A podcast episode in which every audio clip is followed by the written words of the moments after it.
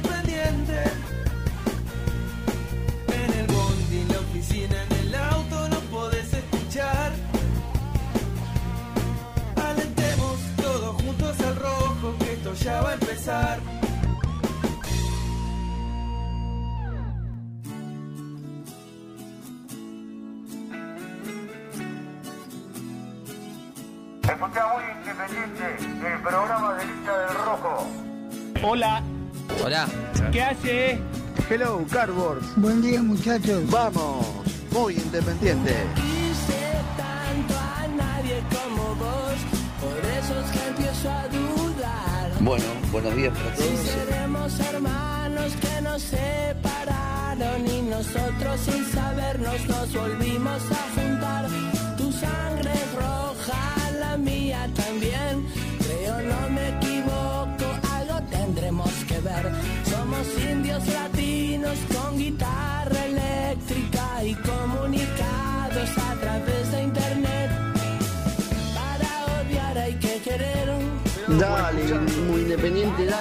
por favor, que estoy desesperado por escucharlo. orgulloso de quererse romper la cabeza contra la pared, sí. Y por todas esas cosas que tenemos en común, hace tiempo ya marchaste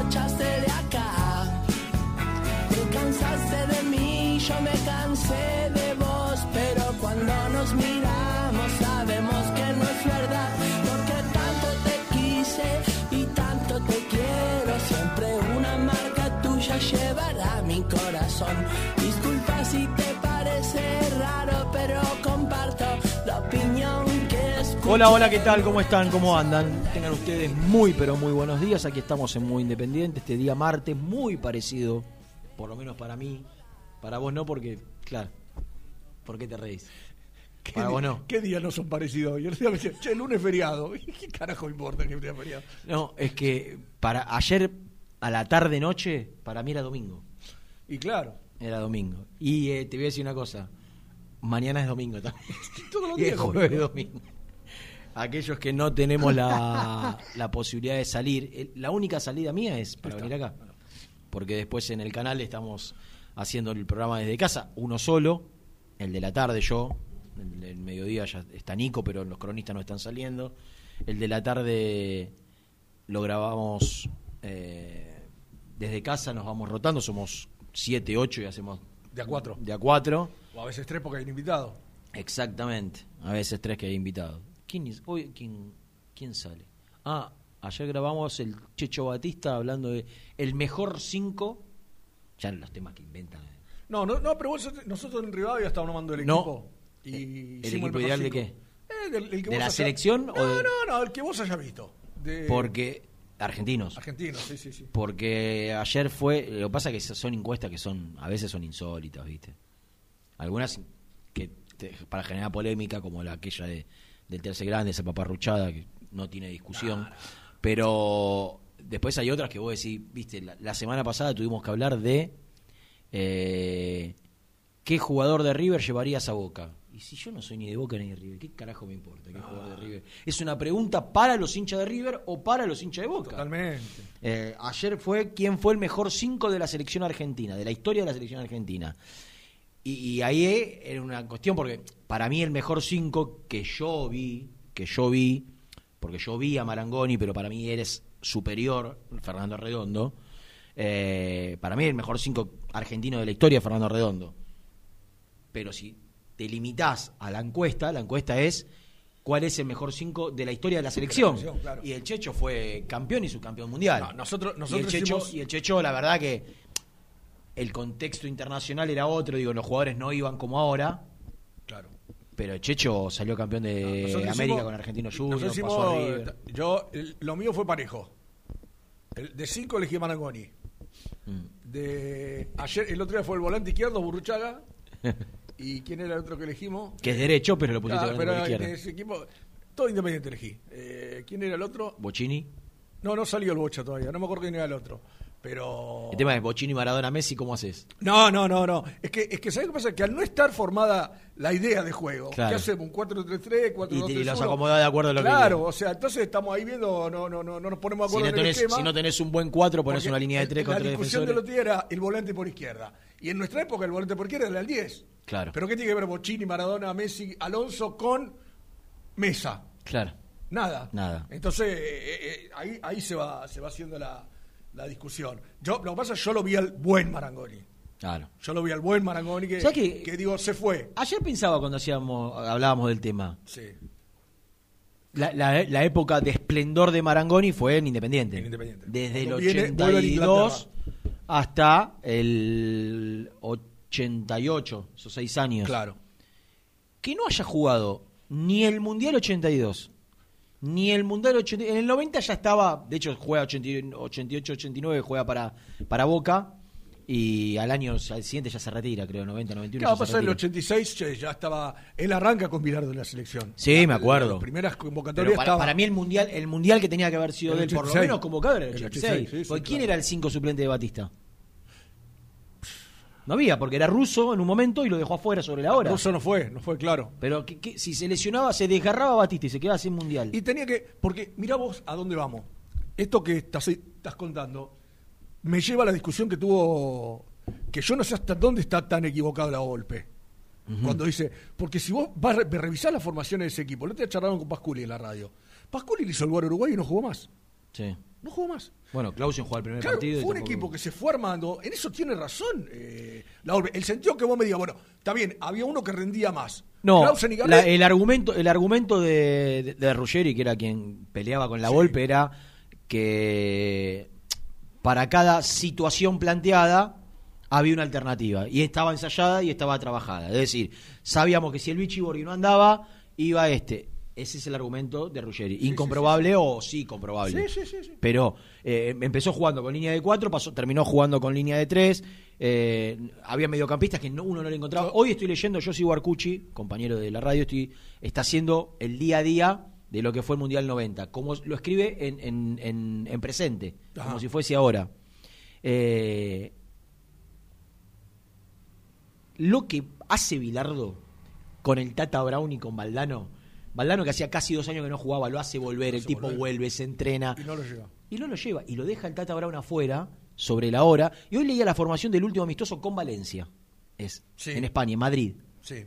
jugó Lorenzo de lateral Lorenzo marcador central Lateral. de lateral volante por derecha pero volante era línea de tres y después era Lorenzo de lateral volante Burrucha eh, Checho Batista eh, Olarticoechea era un el equipo que sí bueno después termina jugando en lugar de Lorenzo Balbo Balbo juega con Camerún en el primer partido de lateral volante entonces ¿qué No, es? no, pero yo lo que digo, de- en cuanto a lo que dijo la Volpe por ahí, yo no usaría la palabra improvisado o Mm. improvisación. Eso sí que no, porque estando Bilardo no se puede hablar de improvisación. Sí. Te puede gustar o no, pero el tipo labura y labura.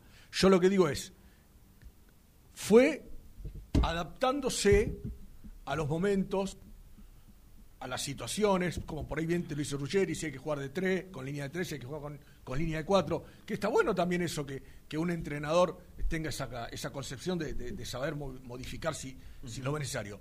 Pero también está la otra que nosotros hemos hablado mil veces acá, el jugador no se siente seguro nunca. nunca de hecho A, a eso voy yo. ¿Cuántos, llega- cuántos estaban seguros ahí? Llega Calderón, Calderón llega sobre la hora. Pumpido, Ruggeri, Batista, Maradona, Burruchaga, Y deja de contar, porque Canigia alternó hasta el final. Valdano, Valdano Ca- Canigia hasta en los amistosos previos en Israel jugó... Perdón, yo estoy hablando desde el 86, ¿eh? Ah. vos estás son el 90, pero digo, de un equipo de 11 tenías 4 o 5, a Ah. lo sumo 6 que sabían que jugaban siempre. El resto era- eran todos piezas de cambio. Correcto. Este, pero bueno, nos En fuimos este- allá por el tema de, de de armar los equipos. En este Deportes en el Recuerdo, eh, que, que- que Gastón, tanto fanático, ¿no? Gastoncito Dulce, ayer habló con Ale Rusal, eh, secretario de, Medios y Comunicación de Independiente, además de colega, que me parece, por lo que pude averiguar, en la semana vamos a charlar acá con él, no sé si lo haremos mañana, pasado, pero, a ver,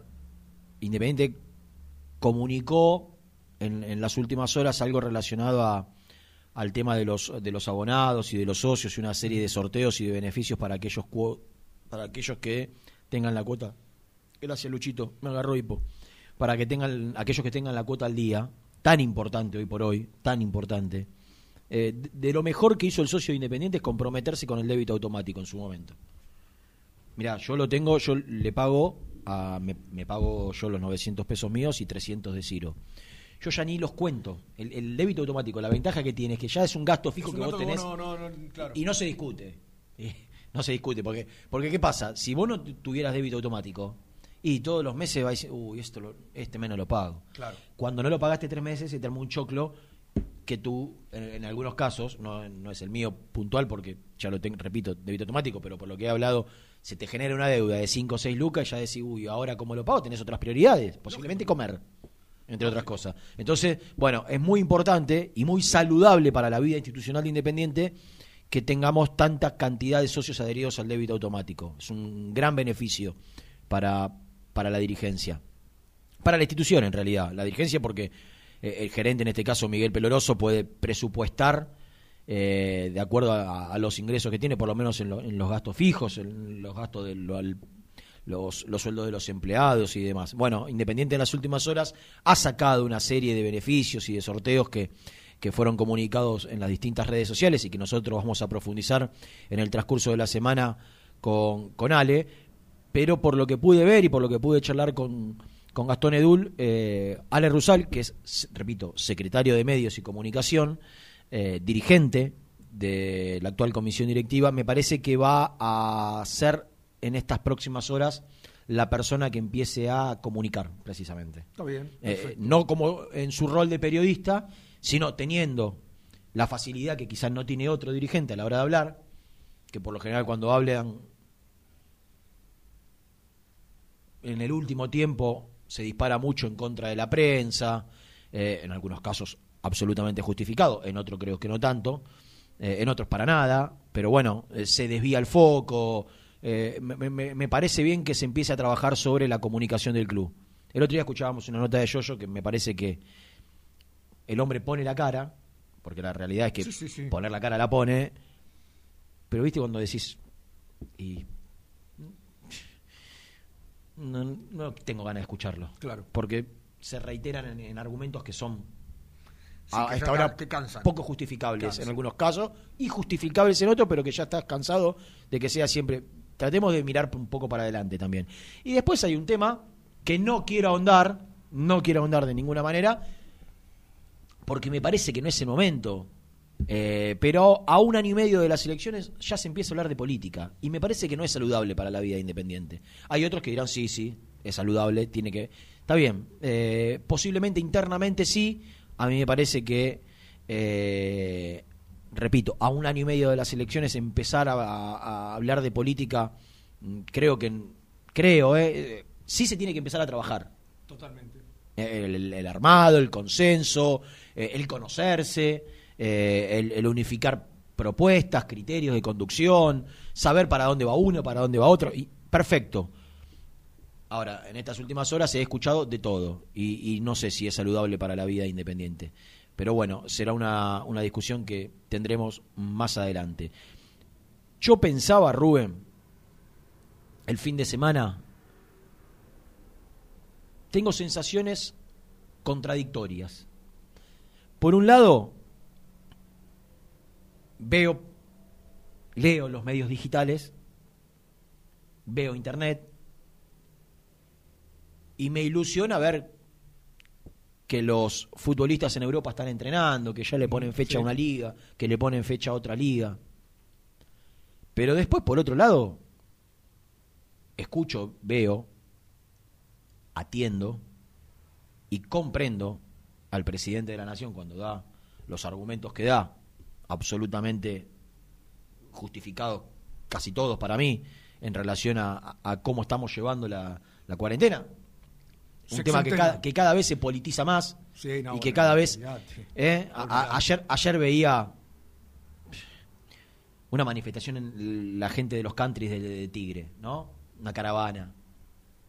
Eh, nadie les puso un revólver en la cabeza para irse a vivir allá. Nadie les puso un revólver. no, eligieron, fue una elección de vida absolutamente justificable. Totalmente, sí. Que no puedan salir ahora, peor es la gente que no puede salir porque vive hacinado en un barrio La, la Villa Azul. ¿eh? por ejemplo. Entonces, hay cosas que no, no, no, no voy a entender, no entiendo, y acá ya se, pa- creo que se ha politizado mucho desde los medios, mucho desde algún sector de la prensa, Como pasa siempre, Reina. pero hoy, si vos agarras los números de Brasil, los números de Chile, los números de Perú, todos países muy cerquita de la Argentina, y comparás con la Argentina, claro, quieren salir, porque acá no llegó, pero no llegó en la medida que llegó en otros lugares, Estados Unidos pasó el millón de contagios, no llegó por lo que hicimos, no es que no llegó porque, no llegó por las medidas que, que, que se adoptaron, que se tomaron, porque la gente se portó bien en un momento, después medio como que entró en desesperación y, y- empezó a- a flexibilizarse mucho más, pero la realidad, ¿quién fue que, dijo, bueno, acá el médico de Independiente, eh, no somos Alemania, no tenemos los recursos para hacer los protocolos que hacen en Alemania. Ese chico González, que Independiente estuvo intentando alguna Nico vez, González. Nico González, al primer partido después de haber jugado, salió en algún lado, lo leí, dijo, es imposible hacer en Argentina lo que se hace en Alemania. Exactamente, exactamente. No sé en España, no sé en Italia, no sé Italia en Inglaterra. Vuelve, Italia vuelve el Pero, pero, 13 pero el- todos esos países, Rubén, en, en la gran mayoría, porque dicen, no, en España y en Italia ya salen. Muchachos, ya salen después de haber tenido la cantidad de muertos que tuvo. No, sí, Durante no. semanas y semanas, mil muertos por día. Es que o sea, ya salen porque ya pasaron lo peor. Es que aparte, Que Argentina Renato, no llegó. hay gente que- Entonces, ¿qué es la parte? Y no llegó, y no llegó porque actuamos rápido y porque se tomaron medidas. Acá lo que la gente tiene que entender, además de eso que vos decís, es que estamos a punto de entrar en invierno. Absolutamente. O sea que es cuando más la gente se engripa, cuando más la gente cae. Entonces ahí es donde. Vos fíjate lo que dijo ayer el, el ministro de Salud de la Ciudad de Buenos Aires, eh, Fernán Quirós, dijo: de 6 a 10 semanas. ¿Qué? Se espera de 6 a 10 semanas que todavía el pico Claro. puede llegar a estar. 10, 10 semanas. Ahora, también, también hay algo que, po- por más que nosotros tomemos las medidas que, que- que- que tomamos los argentinos, eh, o el gobierno y acompañado por, por, el- por la población, eh, en algún momento esto no esperamos, y para eso hicimos los esfuerzos que hicimos todos, al extremo de España, Italia, Inglaterra, Estados Unidos, Brasil, que no hicieron lo que tenían que hacer en su momento y por eso tuvieron las consecuencias que tuvieron. También en algún momento eh, eh, el pico va a crecer y, y leyendo declaraciones del presidente Tapia, a mí me da la sensación, Rubén, sinceramente, que difícilmente este año se pueda jugar. Apuntan a que sea septiembre-octubre. Yo me sorprendía, mucho, mucho, mucho, mucho me sorprendía, cuando eh, Domínguez, ¿el nombre de Sí, el, eh, de la Comebol. Sí. Eh, ah, Claudio. No, eh, Eh, bueno, salir. el presidente Domínguez de la Comebol, Alejandro. Alejandro Domínguez. Habló ayer eh, ya de, de- de empezar a buscarle la vuelta Vale, para... Vos habla- vos Pero de- muchachos, ¿no saben que en Brasil no se puede... Vos hablas de la ¿Saben que las fronteras están cerradas, Sí, pero- que los vuelos no andan? Pero vos o sea, ¿para cuándo pensamos? Vos hablas de las operaciones políticas Mm, que operan contra la cuarentena. mm. Vos sabés la presión que tienen esos tipos con la televisión, con eh, los Está están bien, Rubén, matando. pero por arriba de todo eso hay un gobierno y un Estado nacional, o hay gobiernos y estados nacionales que toman medidas. Pero Entonces, seguro. Brasil puede decir, Brasil que, que está eh, aumentando eh, su pico de contagios y de muertos, superándose día a día, ya los equipos brasileños están volviendo a entrenar. Sí. Eh, Y van a volver a jugar tomaron, y tomaron esa decisión. Ahora, ¿cómo si en Perú, si en Ecuador, si en Chile, si en Brasil hay la cantidad de contagios y de muertos que hay, ¿cuál es el criterio para empezar a trabajar sobre la vuelta del fútbol sudamericano? La vuelta del fútbol sudamericano, las competencias a las cuales en una independiente está jugando, que es la Copa Sudamericana, y me encanta que no se dé por finalizada, para mí se tiene que terminar la Libertadores. ¿Cuántas veces los campeonatos de un año terminaron en el otro? No será una excepción. Para mí, esta edición de Copa Libertadores y esta edición de Copa Sudamericana tiene que tener un fin, aún en el 2021. Y después Es que- arranca la es que otra. Eso seguro lo va a tener, ¿eh? Seguro va a ser eso. Bueno, ahora, eso se tiene que dar en el, con- en, el- en el momento que todos los países ya hayan abierto sus fronteras, hayan abierto los aeropuertos, hayan liberado los vuelos, haya bajado el número de muertes, y estamos en el, pico, o estamos llegando o, o empezando en algunos casos, como la Argentina, a empezar a tener la, la mayor cantidad de casos. Entonces, eh, escuchar a Domínguez ayer en un video que me mandaron diciendo que estamos trabajando ya para la vuelta del No, fútbol. mira, yo te voy a decir algo. Muchacho, El otro está día- bien, demostrar que está trabajando. Ahora, no hay manera de, de pensar en, un, No. en un- en un futuro cercano la vuelta del fútbol El a otro nivel día- continental. El otro día lo escuchaba al doctor Pedro Can, que es uno de los que está, uno de los mejores que, que están ahí asesorando, y el tipo dio un número que me parece que por ahí es de donde tenés que agarrarte, si te ilusionás con la vuelta al fútbol. A ver. 27 grados. 27 grados cuando tenés, a partir de octubre. Ujú. ¿Y, a por qué, y por qué ahí el- Porque es cuando el bicho no supera, no, no puede soportar esa temperatura. por eso en España empieza ahora la época de calor, el verano? Exacto, exacto. Pero claro, alguien te dirá, che, pero nosotros empezamos en verano. Pero no fue nada cuando empezó acá. Yo, mira, yo no, No, sé por si eso, estabas- por eso tenía la, la poca cantidad Exacto. que tenía. Yo no sé si vos estabas o estábamos al aire. Creo, creo que sí, creo que sí porque yo vine. Cuando empezó toda esta historia, eh, en el programa de Feynman, entrevistaron a un médico español. En el peor momento de España. En el peor momento de España. Queda otoño, Y nosotros empezamos el 10 de febrero, ponele que esto era fin de febrero, principio de marzo. otoño para ellos. El peor momento. Dijo el tipo, señores, dijo, ustedes tienen el diario del lunes. Aprovechenlo. No hagan como nosotros. Nosotros tuvimos el diario del lunes con Italia, acá al lado. Claro. Tuvimos el diario del lunes y no lo supimos aprovechar. Aprovechenlo. Por eso no, no, no, no entiendo. ¿Entendés? A ver, yo entiendo, entiendo la angustia que le genera a aquellos que eh, económicamente la están pasando mal, que tienen Que responsabilidades. Sí, sobre todo, sobre todo lo- lo- los, los, los independientes, porque los que estamos en relación de dependencia, de alguna u otra manera, con asistencia del gobierno o sin asistencia del gobierno, su en su totalidad o un poco menos de lo que se de lo que corresponde se está cobrando. Entonces, eh, a- acá lo que, lo que angustia es la situación de muchos comercios, de muchas pymes, Eh, sobre todo porque las grandes empresas también tienen margen para, para soportar cuatro o cinco meses. Se pueden hacerlo. Hay Se empresas hace- que, se- que se hacen pidieron asistencia, asistencia del gobierno, multinacionales, que vos decís, me estás cargando. Y multinacionales y nacionales. Ahora, el- las pymes y los comercios sí necesitan, necesitan y, a veces no alcanza la asistencia que le puede dar el Estado. Entonces, eh, es absolutamente lógico y entendible la angustia que genera en ellos, en, su- en los empleados de ellos, eh, este, este momento. Ahora, yo creo que la gente lo va a empezar a entender, desgraciadamente, Rubén, desgraciadamente, cuando le empiece a tocar de cerca. Cuando veas que El vecino, el el de la vecino, esquina, el de la- eh, ¿te enteraste el de la un- otra cuadra? un familiar directo, un viejo conocido, de un viejo entre comillas, ¿no? Un, un- un- una- el abuelo de alguien, el, el tío de la... eh, y ahí nos vamos a dar cuenta de... la- todos estos que ayer eh, o el fin de semana se volvían locos pidiendo salir, Cuando te pase cerca. yo quisiera saber qué dirían gente que yo veía algunos grandes, ¿no? Y otros no tan grandes, pero que deben tener padres seguramente. ¿Qué, qué haces si te toca el tuyo? Decime qué haces. Y, y- y lo peor, si le toca y no lo podés despedir y no lo No, podés no, es velar que y toda la- y ahora todo. ahora Bueno, entonces, cuando nos vamos a dormir pensemos todo esto, porque somos demasiado egoístas. Yo hay gente que no la entiende, Rubén. Eh, Todos la pasamos mal, todos te- y, y de hecho quiero hablar en el próximo bloque con el psicólogo del plantel de Independiente, posiblemente tengamos la chance de, de charlar con él.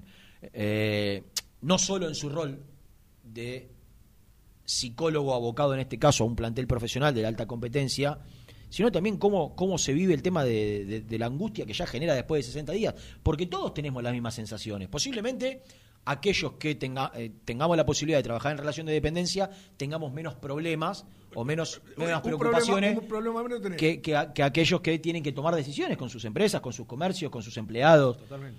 Pero, pero todos en mayor o menor medida estamos pasando por las mismas sensaciones. Y me parece que es un tema para que, que seguramente, cuando todo esto pase, Rubén, así como van a cambiar paradigmas a nivel mundial y, y formas y maneras de vivir la vida, eh, me parece que el, el trabajo en casa ya no va a ser algo eh, Lejano. le- lejano y que va a empezar a ser algo habitual y, y la masividad en los eventos me parece que se van a empezar a tomar muchas más precauciones. Bueno, me parece que a nivel eh, ciencia y lo que tiene que ver con, con- con la psicología van a tener para hacerse un festín.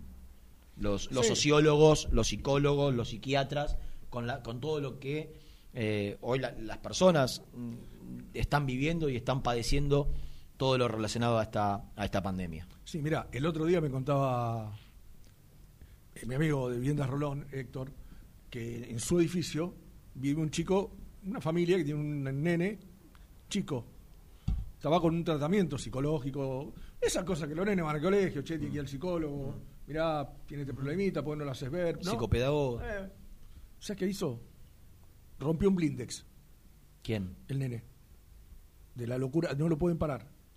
Tuvo que subir la policía, no lo podían parar. Una criatura. ¿Sabes lo que es un blinde, no? Sí, sí, el vidrio. Eh, No lo podían parar. Por eso digo, me parece que es un tema que, que me gustaría charlar con él.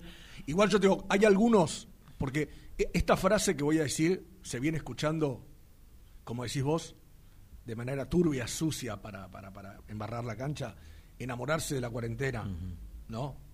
Yo lo que digo es, ¿y por qué quiero decir esto? La semana pasada abrió una fábrica en San Martín. Se tomaron todos los recaudos necesarios, eran 120 empleados, trabajaban dos turnos de 60 se tomaron la decisión de hacer tres turnos de 40 para que sean menos. Se amplió el, espacio de laburo, es decir, si había un torno y el otro estaba a dos metros, ahora está a cuatro. Eh, o sea, Se toman todas las medidas se, posibles. se buscó la manera para que vuelvan a trabajar, ¿no? Sí. Digo, y esto va, lo comparo con lo que quiero hablar de los futbolistas. Vos estás entrenando en Domínico. ¿Cuántas canchas tiene Domínico? En todo el predio, Sí. ocho. Mandás a seis a cada cancha. Mm. Sí. O sea, si le buscas, la- yo digo, se le puede buscar la vuelta. Al plantel profesional estamos ojo, hablando, ¿no? Agarramos, le hacemos los testeos, porque lo importante es que no estén Pero, contagiados. pero está bien. ¿De qué, de qué eh, No, pero sirve para que si el día de mañana, no te digo que va a haber un milagro, que mañana va a decir, listo, muchachos, ya está todo, no pasó nada, volvemos toda la vida. No, pero, porque el otro día yo hablé con, yo no, perdón, en la oral deportiva hablaron con el presidente de la Fe- Federación Peruana. Lieberman hizo una pregunta que es la que yo me vengo haciendo desde que empezó toda esta historia. Se juega, se empieza a jugar al fútbol en Sudamérica. Independiente le toca un equipo de Brasil. Claro. Y vienen y dicen, tenés que ir a Brasil. Y viene, Silvio Romero, capitán, y dice, "Mira, nosotros no vamos a Brasil. Es que eso es lo que Pero- estoy no, diciendo. no, pero pará, pará. ¿Por, por qué te lo estoy diciendo? ¿Sabes qué le contestó el tipo? ¿Qué? Si el país que te abre la puerta tiene todo en orden, tenés que ir a jugar. No tenés excusa. Esa excusa no sirve. No vas a, a, a tenerte las consecuencias.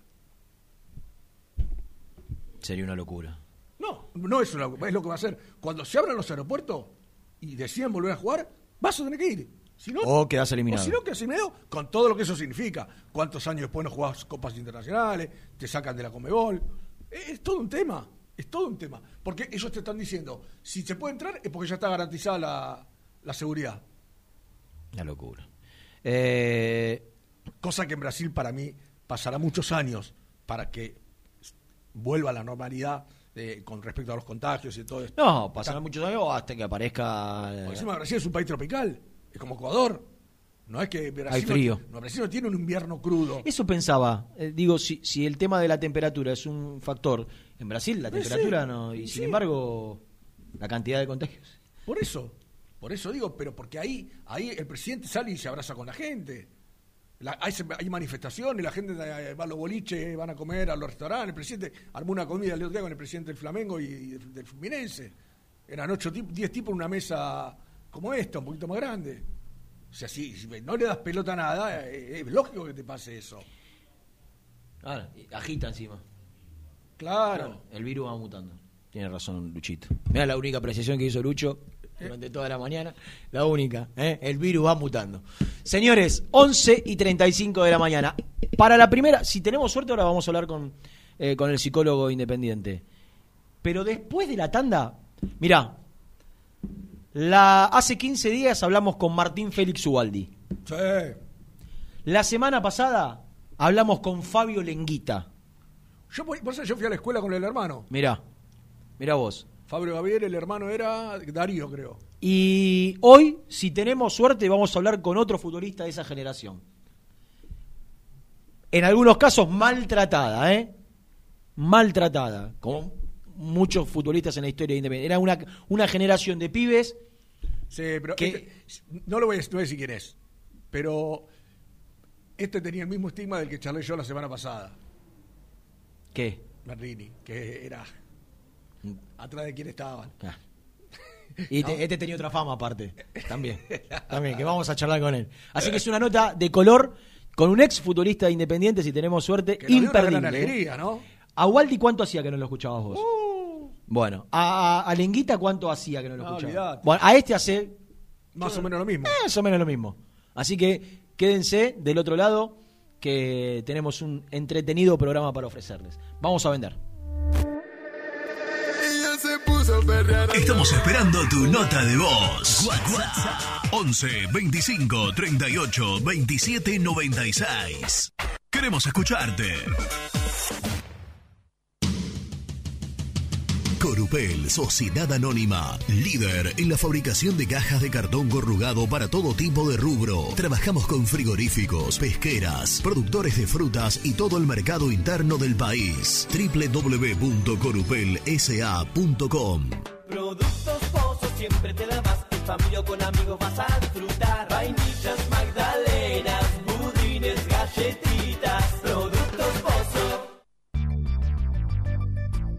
¿Perdiste clientes por no entregar a tiempo? ¿Falta de espacio de almacenamiento? Translog Leveo es la respuesta a tus inconvenientes. Retiro de mercadería, almacenamiento, entrega en capital y zona de expresos en 24 horas. Y Gran Buenos Aires en 48 horas garantizadas. Todo esto con el mejor precio del mercado. Visítanos en www.translogleveo.com y prepárate para que la logística deje de ser un problema y pase a ser una solución.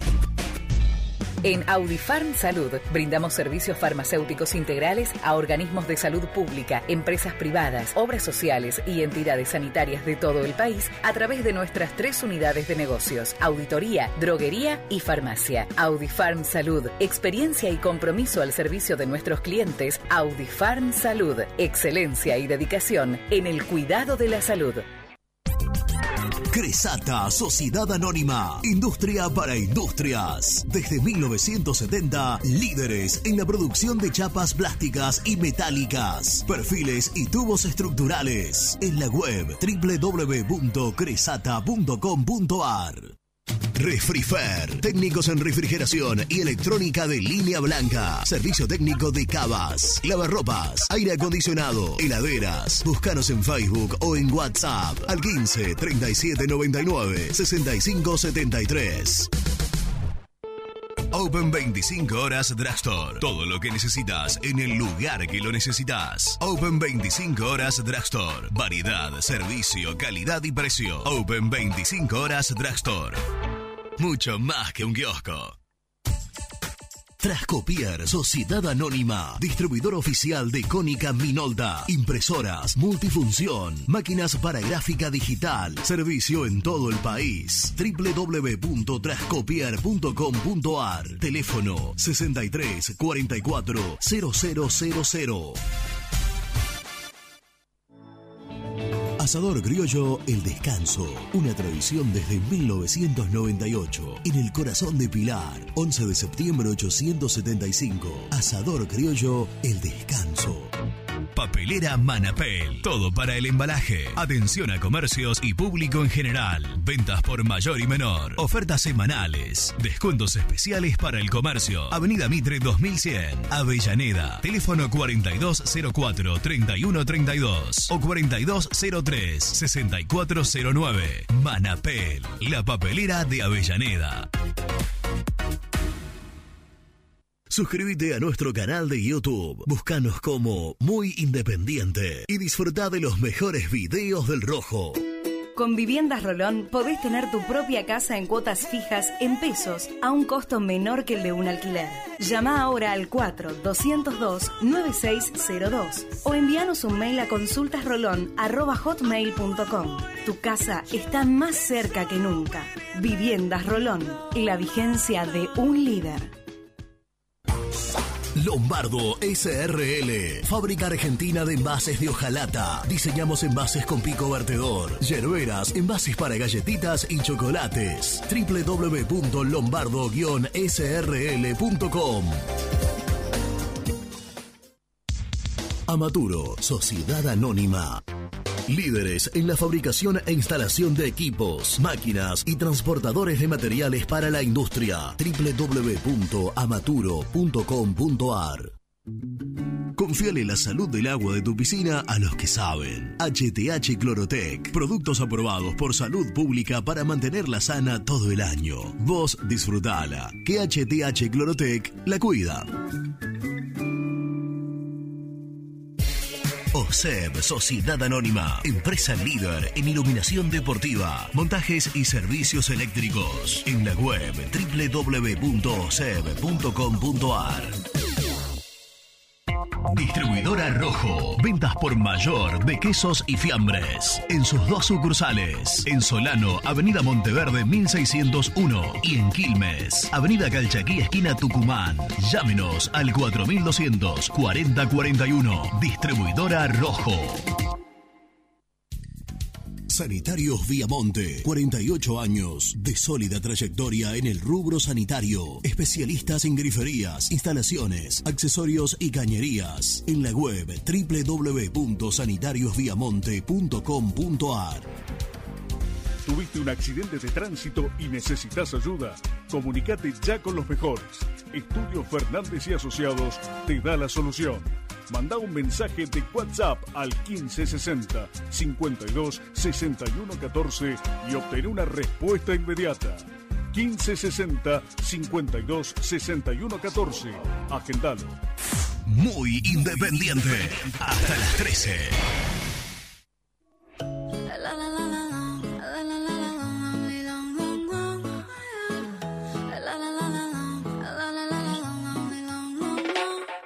Aclaremos que oscurece, dejémonos ya de estupideces. Llevamos peleando un par de meses y ya yo te lo he dicho tantas veces. Trato de empezar una conversación, pero no me das ni un poco de tu atención. Ah, ah. Quieres siempre hacer lo que te da Volvemos, continuamos en Muy Independiente. Nos está haciendo la, la gamba Luchito, haciendo las veces de productor para ver si puede enganchar. Por eso no fueron tantas de mensajes en este bloque. Seguramente irán en, en el próximo. Eh, el gran tema para mí, a nivel futbolístico, si se quiere, mercado de pases. ¿Hoy qué día es? 26. De mayo. Sí, señor. 30 de junio. Estamos a 34 días De que de que Leandro Fernández se quede libre. libre e independiente. Eh, yo a esta altura no veo manera. ¿Sabes lo que pensaba el fin de semana? Cuando se me vino a la cabeza este tema. Estas son las cosas que vos decís. No podés en este momento, en este momento de, de la vida económica independiente, perder un jugador. Por más que la opción de compra era de siete palos de Vélez. Sí. ¿Sí? Heinze quería que Fernández se quede de cualquier manera. Quería. de hecho se lo comunicó Independiente. Antes de que seis meses después lo perdamos, se lo hubiese vendido a Vélez dos palos. Totalmente. Se lo hubiese, cuando vos, cuando vos te das cuenta que te mandaste la macana de no renovar el contrato y vos hablas con el representante y decís, escúchame, la verdad, ¿tenemos chance de arreglar esto? Concreta, con algo lógico. Mira, sí, Leandro va a querer esto. Listo, vos ahí mismo ¿Sabes qué? vas y le decís a Vélez, mira, la verdad, lo voy a perder al jugador. En, vez de En la lugar de siete, arreglemos, no sé, tres en, en- en seis cuotas, por lo menos, o dos en dos cuotas, pero por lo menos te hacías de un dinero que hoy a Independiente le hubiese venido bien. No. Ahora, yo te pregunto, estoy absolutamente convencido, porque en aquel momento me acuerdo de declaraciones de Maldonado, donde decía, no hay chance de negociar, si no lo compran, vuelve. No, flaco. Yo, si yo le pregunto, si hoy lo llamo a Bragarnik y le pregunto, antes de que Leandro vuelva, ¿a vos te llamaron para arreglar el contrato, vuelva de Vélez, a Independiente? ¿A vos te llamaron para preguntarte cómo eran la- las condiciones para tratar de renovar el vínculo? Seguro que me van a decir que no, no tengo ninguna duda. No, seguro. Porque lo- eh, eh, en, un, en una eh, negociación medianamente seria y coherente, cuando el, el- el equipo que está a préstamo el jugador, en este caso Vélez, interesado en que el jugador se quede con la fuerza que tiene Heinze, tenía Heinze en ese momento, Sí, sí, en ese momento sí. es lógico que no, Vélez no va a pagar No. 7 palos por un tipo de Espérame. 28 años. Todavía está buscando un delantero Vélez. Exactamente. Y era titular en aquel momento. Titular. Le sacó, recuperó el puesto, terminó jugando. Heinze le pidió a los dirigentes, de hecho fue uno de los motivos por los cuales chocó mucho con los dirigentes y se termina yendo. En ese momento es, Cristian, escúchame, cuando vuelve le queda un año de contrato, ¿cuánto va a querer para renovar? Tanto, no, estamos lejísimos. Bueno, si vos ves, si vos estás, no sé, gana 3, vos estás dispuesto a pagarle 6 y te pide 10, vos decís, ya está, no hay, no hay manera, negociemos con Vélez. Llamás es- a Vélez y le decís, escúchame, me- le queda un año de contrato, eh, los siete palos, olvídate, negociemos una venta. Y ahí vos le sacás financiado, financiado, haces una transferencia, e Independiente hoy estaría cobrando algo de Vélez por Leandro Fernández. Es insólito la pérdida de patrimonio. Yo, que fui el primer, el primero que levantó la bandera en su momento de todos los pibes que quedaron libres en el club con la gestión cantero. Los Gavarini, los Julián Velázquez, los Galeano, los Godoy, los eh, los Fredes, todos los que quedaron libres. Todos. No, no, no concibo, no concibo y encuentro que hay una, una, una desidia eh, de parte de los dirigentes de los dirigentes que viven el día a día, que se preocupan solo, pura y exclusivamente por el día a día, y que no proyectan y que no prevén. Y esto a esta dirigencia no le había pasado nunca. No le había pasado nunca. Si hay algo, repasa los No, cinco es que- años de gestión ¿sabes de? Que de Moyano. ¿Qué jugador se te fue libre que vos decís? No, de hecho, estuvieron a punto de irse libre Mancuello y el ruso Rodríguez en su momento y no se fueron. Pero ahí hubo voluntad de los jugadores. Está bien, está bien. Eh, es absolutamente lógico que Leandro Fernández hoy no arregle con Independiente, Rubén. Es un tipo que tiene 29 años, que no tuvo nunca a lo largo de su carrera un gran contrato que le permite hacer una diferencia, que su repre- representante tiene el mercado mexicano con 5 o 6 alternativas de contrato de un palo verde. La verdad. Pero no. Si oye, yo soy amigo de Leandro favor. Fernández o representante de Leandro Fernández, le digo, no arregles. En este contexto, no arregles. No, no, aparte con las reducciones que se vienen acá en el fútbol argentino. Pero no hay ninguna duda. Ahora, esto demuestra, esto demuestra el cambio, desgraciadamente para mal, que hizo la dirigencia de Independiente, que en aquel momento aquella cuestión era casi una cuestión de Estado, no perder patrimonio, no perder jugadores que se te vayan libres, tomar los recaudos para... porque no hay casi, casi no hay antecedentes. ¿Y esto qué marca ahora? Un poco. Y decir, este- esta es la consecuencia de este último tiempo, de malas, de malas decisiones en los mercados de pase. Bueno, esta, esta es la consecuencia más importante Claro. a, a nivel pérdida. Porque por lo menos decís, bueno, vos tenés un gerente en la institución que te siga esos temas. Por ejemplo, che, se va a ir Leandro Fernández Vélez. Muchacho, cuando vuelve, queda libre si no le. Tenemos que renovarle el contrato de que vaya.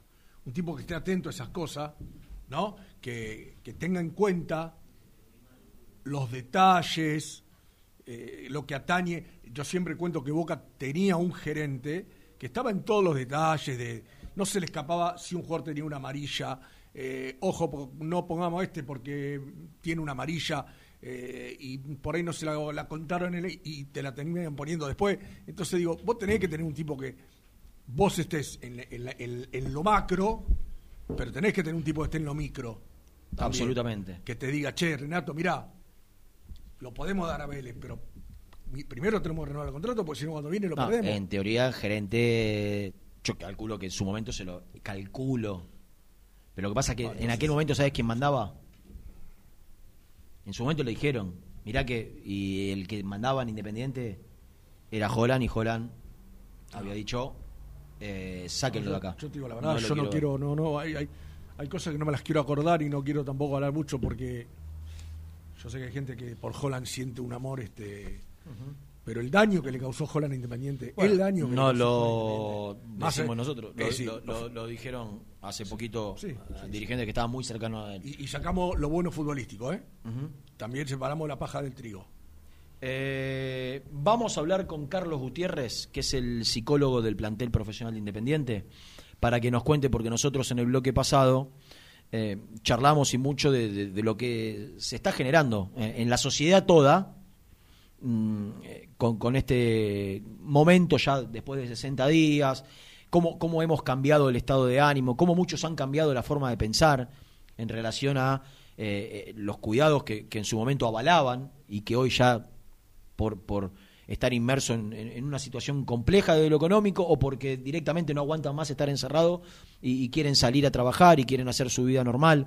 Eh, y y en, en el medio de todo esto hay un plantel profesional que también son seres humanos, que también son personas que durante toda su vida vivieron al aire libre, entrenando, porque los jugadores que hoy forman parte del plantel profesional de cualquiera han desarrollado, salvo por alguna situación particular, caso una lesión grave, caso una lesión de, no sé, una rotura de ligamentos que los primeros dos meses vos tenés que estar casi en el gimnasio, eh, durante toda su vida, desde que empiezan a patear una pelota de fútbol, cuatro o cinco años, vivieron entrenando. Seguro. Porque aquel que llegó a ser profesional no arrancó a los 12, arrancó a los 4. Entonces, durante toda su vida vivió jugando al fútbol. Y hoy se encuentra con que hace dos meses que no pueden patear una pelota. Entonces quiero preguntarle a Carlos Gutiérrez, que es la persona que trabaja junto a Lucas Pusineri en el plantel profesional independiente, eh, conocer cómo está trabajando él psicológicamente eh, y, y la cercanía que puede mantener o no con, con los jugadores de Independiente para saber cómo están, en definitiva. Eh, hola Carlos, un placer enorme. Renato de la Paulera con Rubén Santos te saludan. ¿Cómo estás?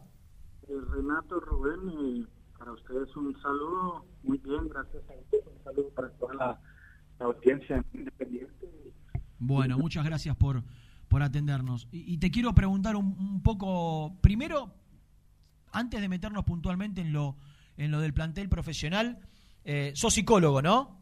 Sí, señor, yo soy psicólogo especialista en deporte y especialista en neuroentrenamiento. Está bien, pero más allá de la especialidad, no dejas de ser eh, psicólogo. Y, quiero preguntarte, yo creo que también es para, para sociólogos, no sé si para psiquiatras, pero me parece, yo decía, después que pase todo esto, va a haber muchos, muchos estudios para hacer, muchos informes, muchas consecuencias que hay que estudiar y que analizar. Eh, ¿Cómo, cómo eh, ves vos, como profesional de la materia, eh, que la gente está tomando eh, este, este encierro eh, obligado que en el cual nos, nos encontramos, en este caso en la Argentina, pero, pero que se está dando en el mundo? Sin lugar a dudas, eh, Renato y, Rubén, y oyentes, este, este confinamiento, este, esta pandemia, de una u otra forma ha tocado en, en cuanto a la parte de, de la salud mental de todos, absolutamente todos los seres humanos. Algunos en mayor grado, otros en menor grado. Hay algunas personas que tienen una capacidad de resiliencia mayor que los demás y eso pues le brinda pues la oportunidad de, de afrontar de una forma eh, llamémoslo más positiva la, la situación hay otros que de pronto no tienen capacidad y pues eh, de una u otra forma van a quedar algunas secuelas de este confinamiento de este miedo generalizado de este temor generalizado que de esta ansiedad que ha comenzado a embargar a todos y cada una de las personas que habitan este planeta como tal. Entonces, el, el, resultado es que muchas personas van a quedar afectadas desde la parte de la salud mental por, por, por, este por este tema del confinamiento y no solamente el confinamiento de la ansiedad de la incertidumbre que ha generado esta pandemia en la población en general entonces es un tema que hay que tratar como tú lo decías desde la parte de todos los componentes de la salud mental de todos los profesionales desde la parte de psiquiatría muy de la mano de, la, de los psicoterapeutas de los sociólogos también que van a formar una parte fundamental en, todo el trabajo que hay que desarrollar con, con, la población del mundo en general. Eh, Carlos, eh, puntualmente, ya saliendo de, la situación general y hablando de, tu eh, labor profesional, manejando un grupo, manejando personas, seres humanos que, que, seguramente tienen angustia. Yo decía, quien hoy es futbolista profesional, salvo que haya tenido a lo largo de su carrera una, una lesión importante, nunca en su vida estuvo dos meses sin patear una pelota. Eh, o estuvo dos meses sin salir de su casa, o estuvo dos meses sin entrenar, porque algunos tienen la chance de tener un, pequeño terrenito donde pueden quizá correr un poquito, pero hay muchos que viven en departamento eh, y, nunca en su vida estuvieron dos meses encerrados. Eh, vos lo trabajás a nivel grupal, tenés tenés charla, obviamente, mediante la tecnología y las aplicaciones con, todo el grupo, o son charlas y conversaciones que por la gravedad de la situación amerita que, sean personales y particulares, o ambas en todo caso. Eh, mira, eso se, se, ha venido abordando y vamos a hablar eh, específicamente del Club Atlético Independiente en, en los dos aspectos, desde la parte grupal se han hecho algunas pequeñas intervenciones, pero más que todo hay que individualizar cada uno de los casos, puedo decir, hay algunos algunos que tienen la, fortuna de tener eh, un terreno donde correr, donde hacer eh, las respectivas eh, ejercicios y rutinas que se vienen planteando por, por medio de los, de los preparadores físicos del club.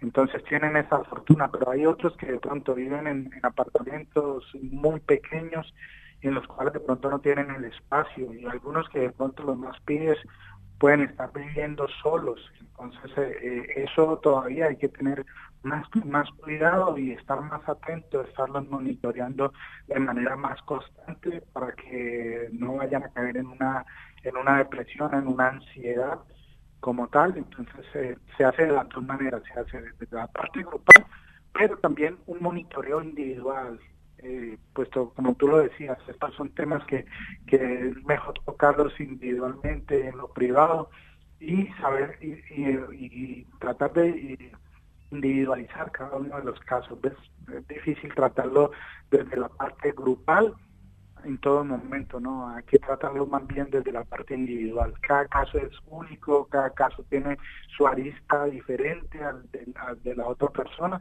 Entonces, por eso la importancia de comenzar a individualizarlos y poder eh, aportarle de la parte psicológica, desde la parte de la salud mental, evaluar cómo está el estado de ánimo, cómo está la higiene del sueño, cómo está eh, la alimentación. En eso también pues hemos contado con la, fortuna de nuestra doctora eh, Agustina, que ha estado muy pendiente también, junto con todo el cuerpo médico, los fisioterapeutas, todos han estado muy atentos para poder brindarles el apoyo a cada uno de los muchachos eh, pertenecientes a la primera plantilla independiente.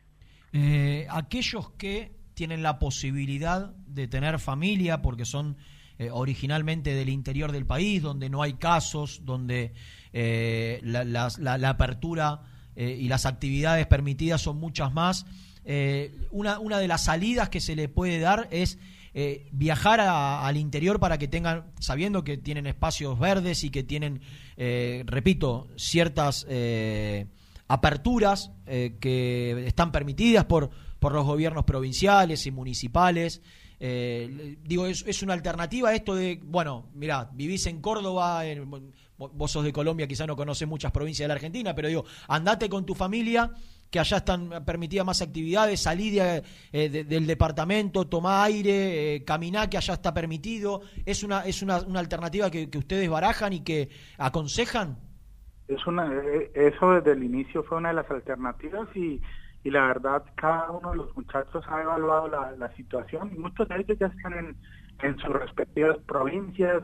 Una de las recomendaciones fue esa, de poder estar acompañado de sus familias para no estar solos en un departamento de, de 30 a 40 metros cuadrados en los cuales no tienen comunicación con ninguna persona y el confinamiento, el confinamiento se, se, torna todavía más, más, más angustiante, ¿ves?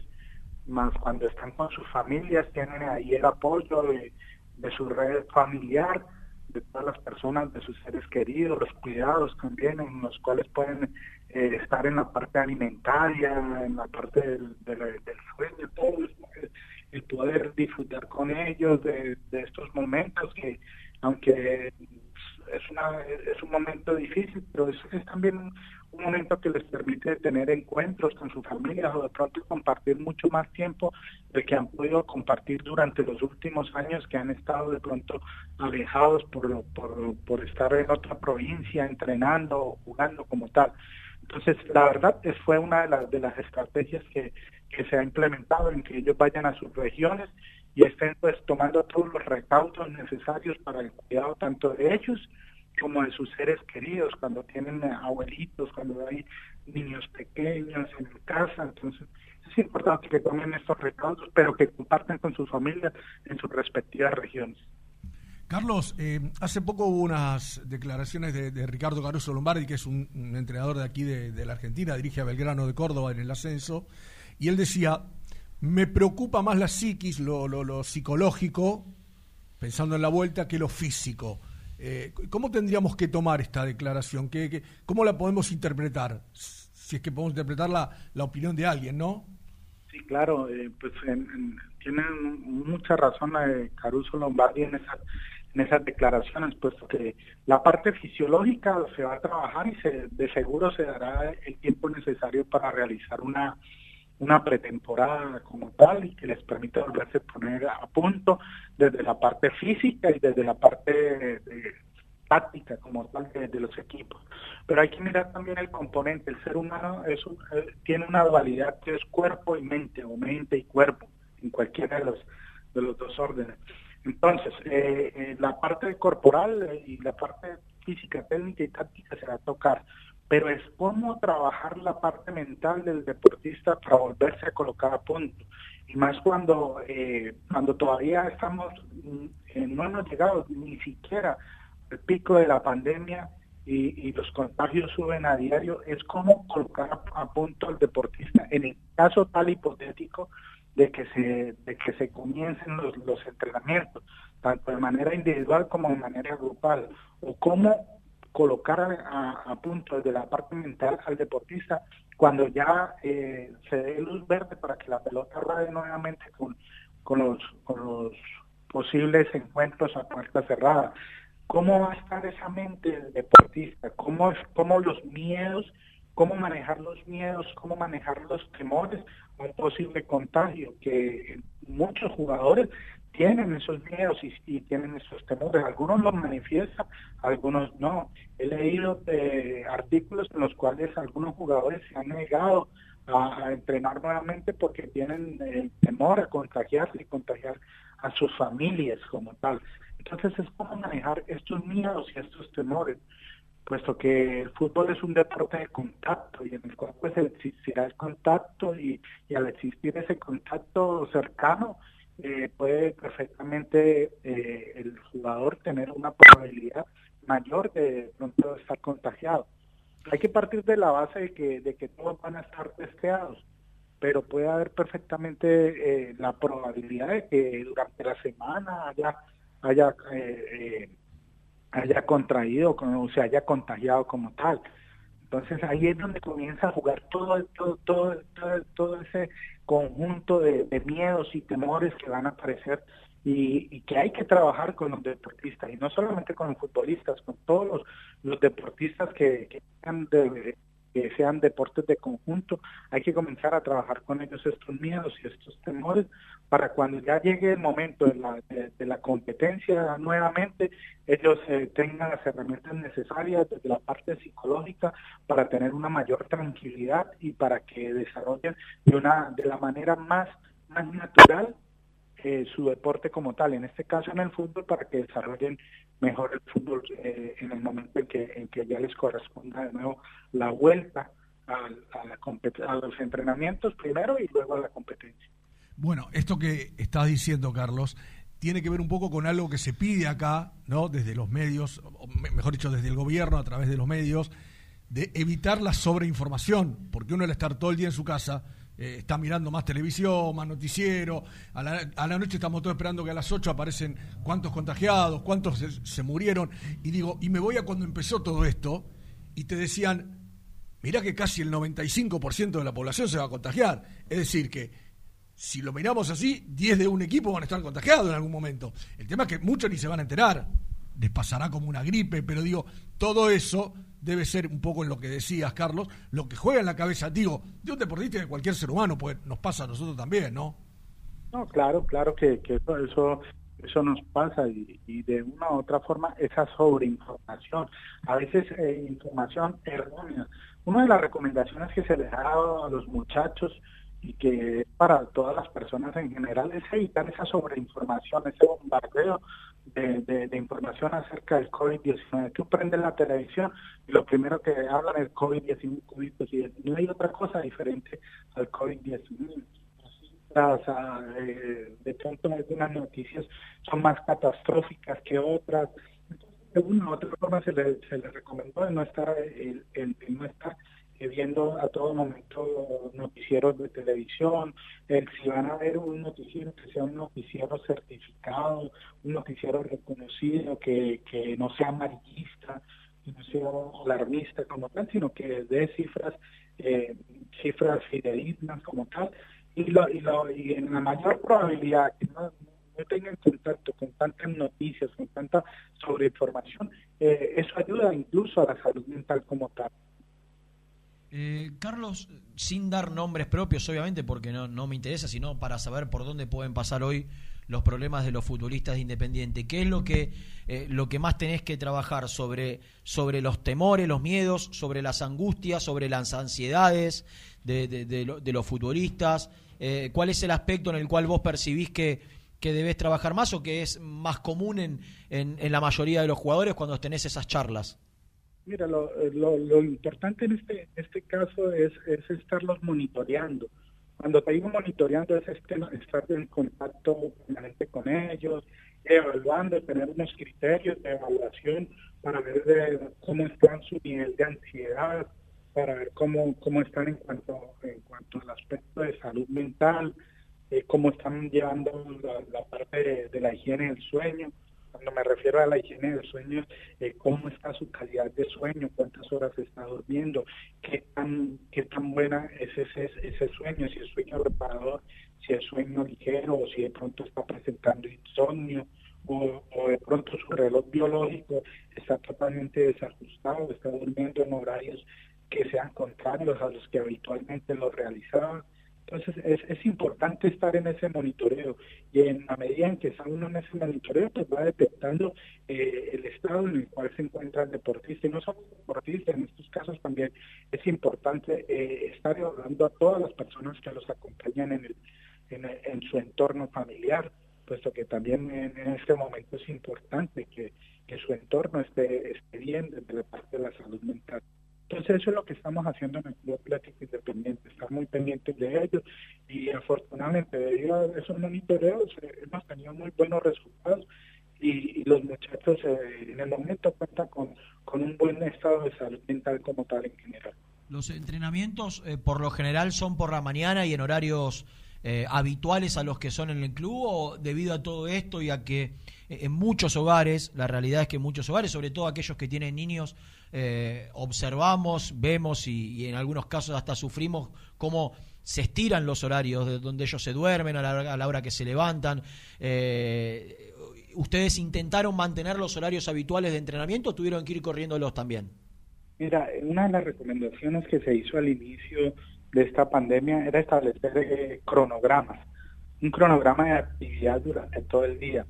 Y una de las recomendaciones importantísimas en este cronograma era mantener los horarios habituales tanto de la alimentación, de los entrenamientos, del sueño, de la, de la siesta, del descanso, en, en, en, en, en la mayor probabilidad que sean iguales a, lo- a los momentos en los, en los que estaban previos a la pandemia. Entonces, en el Club Atlético Independiente estamos realizando los, los entrenamientos en el mismo horario en el cual se realizaban en Villa Domínico.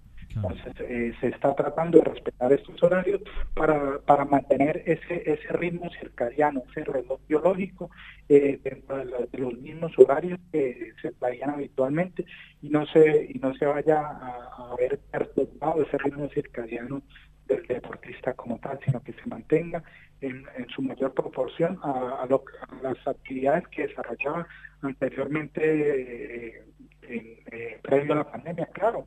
Ahí pues eh, sabemos de que ya no se puede salir tanto, de que los entrenamientos va a ser en casa, de que han cambiado muchas cosas, pero entre menos, eh, entre menos cambios haya en ese ritmo circadiano, eh, menor va a ser eh, la afectación desde la parte de la salud mental en el deportista. Carlos, has sido muy gentil por estos minutos que nos brindaste, por este ratito que eh, nos explicaste un poquito cómo, cómo viene trabajando Independiente en este aspecto. Eh, lo mejor eh, para, para vos y, y seguramente, posiblemente, eh, si, si todo esto continúa de la manera que, que viene, te molestaremos un poquito más adelante. Gracias y, y un fuerte abrazo. No, gracias eh, Renato, Rubén, gracias a todos los oyentes por ese espacio que me permiten para hablar de psicología del deporte. Gracias, un abrazo grande. Carlos Gutiérrez, el psicólogo deportivo del plantel profesional de Independiente, contándonos un poquito de cómo está trabajando el conjunto que eh, encabeza, el equipo de trabajo que encabeza Lucas Pusineri. Vendemos. El cuarto huele a Christian Dior. Eres muy bonita para llorar por él. No merece que seas fiel. Las mejores fotos, entrevistas e información la encontrás en www.muyindependiente.com. Caramelo Catering. 80 años jerarquizando tus eventos. Nuestra web caramelocatering.com.ar. Calidad para tus fiestas. Corupel, Sociedad Anónima, líder en la fabricación de cajas de cartón corrugado para todo tipo de rubro. Trabajamos con frigoríficos, pesqueras, productores de frutas y todo el mercado interno del país. www.corupelsa.com Productos Pozos siempre te da más. En familia con amigos vas a disfrutar. Vainillas, magdalenas, budines, galletitas. ¿Perdiste clientes por no entregar a tiempo? ¿Falta de espacio de almacenamiento? Translog Leveo es la respuesta a tus inconvenientes. Retiro de mercadería, almacenamiento, entrega en capital y zona de expresos en 24 horas y Gran Buenos Aires en 48 horas garantizadas. Todo esto con el mejor precio del mercado. Visítanos en www.translogleveo.com y prepárate para que la logística deje de ser un problema y pase a ser una solución. En Audifarm Salud brindamos servicios farmacéuticos integrales a organismos de salud pública, empresas privadas, obras sociales y entidades sanitarias de todo el país a través de nuestras tres unidades de negocios, auditoría, droguería y farmacia. Audifarm Salud, experiencia y compromiso al servicio de nuestros clientes. Audifarm Salud, excelencia y dedicación en el cuidado de la salud. Cresata, Sociedad Anónima, Industria para Industrias. Desde 1970, líderes en la producción de chapas plásticas y metálicas, perfiles y tubos estructurales. En la web www.cresata.com.ar. Refrifer, técnicos en refrigeración y electrónica de línea blanca. Servicio técnico de cavas, lavarropas, aire acondicionado, heladeras. Búscanos en Facebook o en WhatsApp al 15 37 99 65 73. Trascopier, Sociedad Anónima, distribuidor oficial de Cónica Minolta, impresoras, multifunción, máquinas para gráfica digital, servicio en todo el país. www.trascopier.com.ar, teléfono 63 44 0000. Papelera Manapel. Todo para el embalaje. Atención a comercios y público en general. Ventas por mayor y menor. Ofertas semanales. Descuentos especiales para el comercio. Avenida Mitre 2100. Avellaneda. Teléfono 4204-3132 o 4203-6409. Manapel. La papelera de Avellaneda.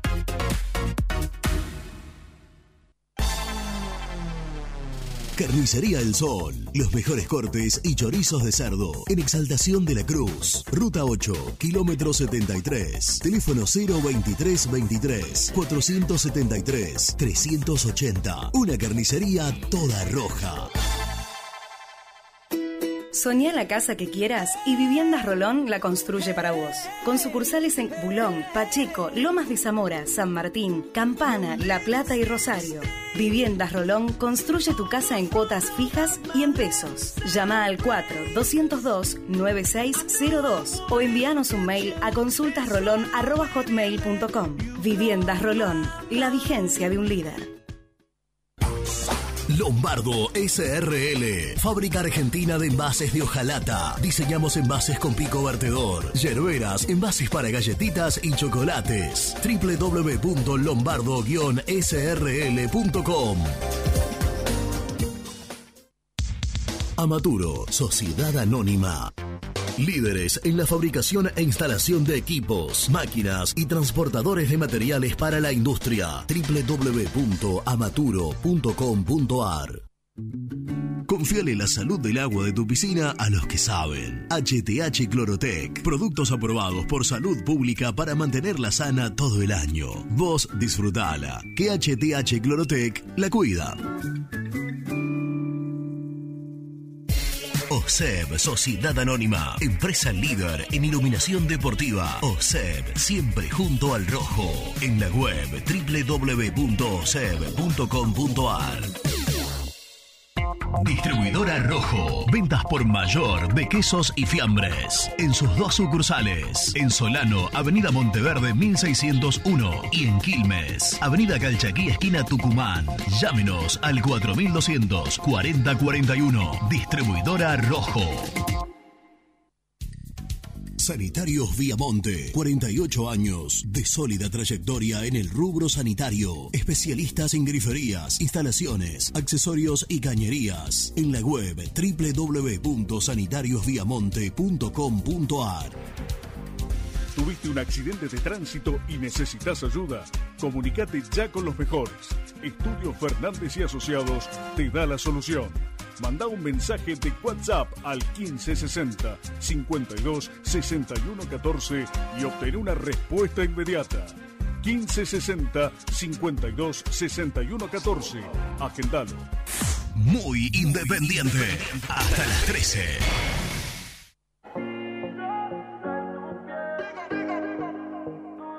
Muy buenos días Renato y toda la gente de Muy Independiente. Les habla Gabriel de Quilmes. Quería hacer un comentario con respecto a Leandro Fernández. Eh, yo prefiero toda la vida este, que el señor Fernández eh, haga su contrato donde quiera, que se tiene que ir, lamentablemente que se vaya eh, porque yo haría hincapié en el regreso de Messiniti. Le pondría todas las fichas a Messiniti, que anduvo muy bien en Temperley y es un pibe que tiene una prestancia de número 9 eh, muy interesante.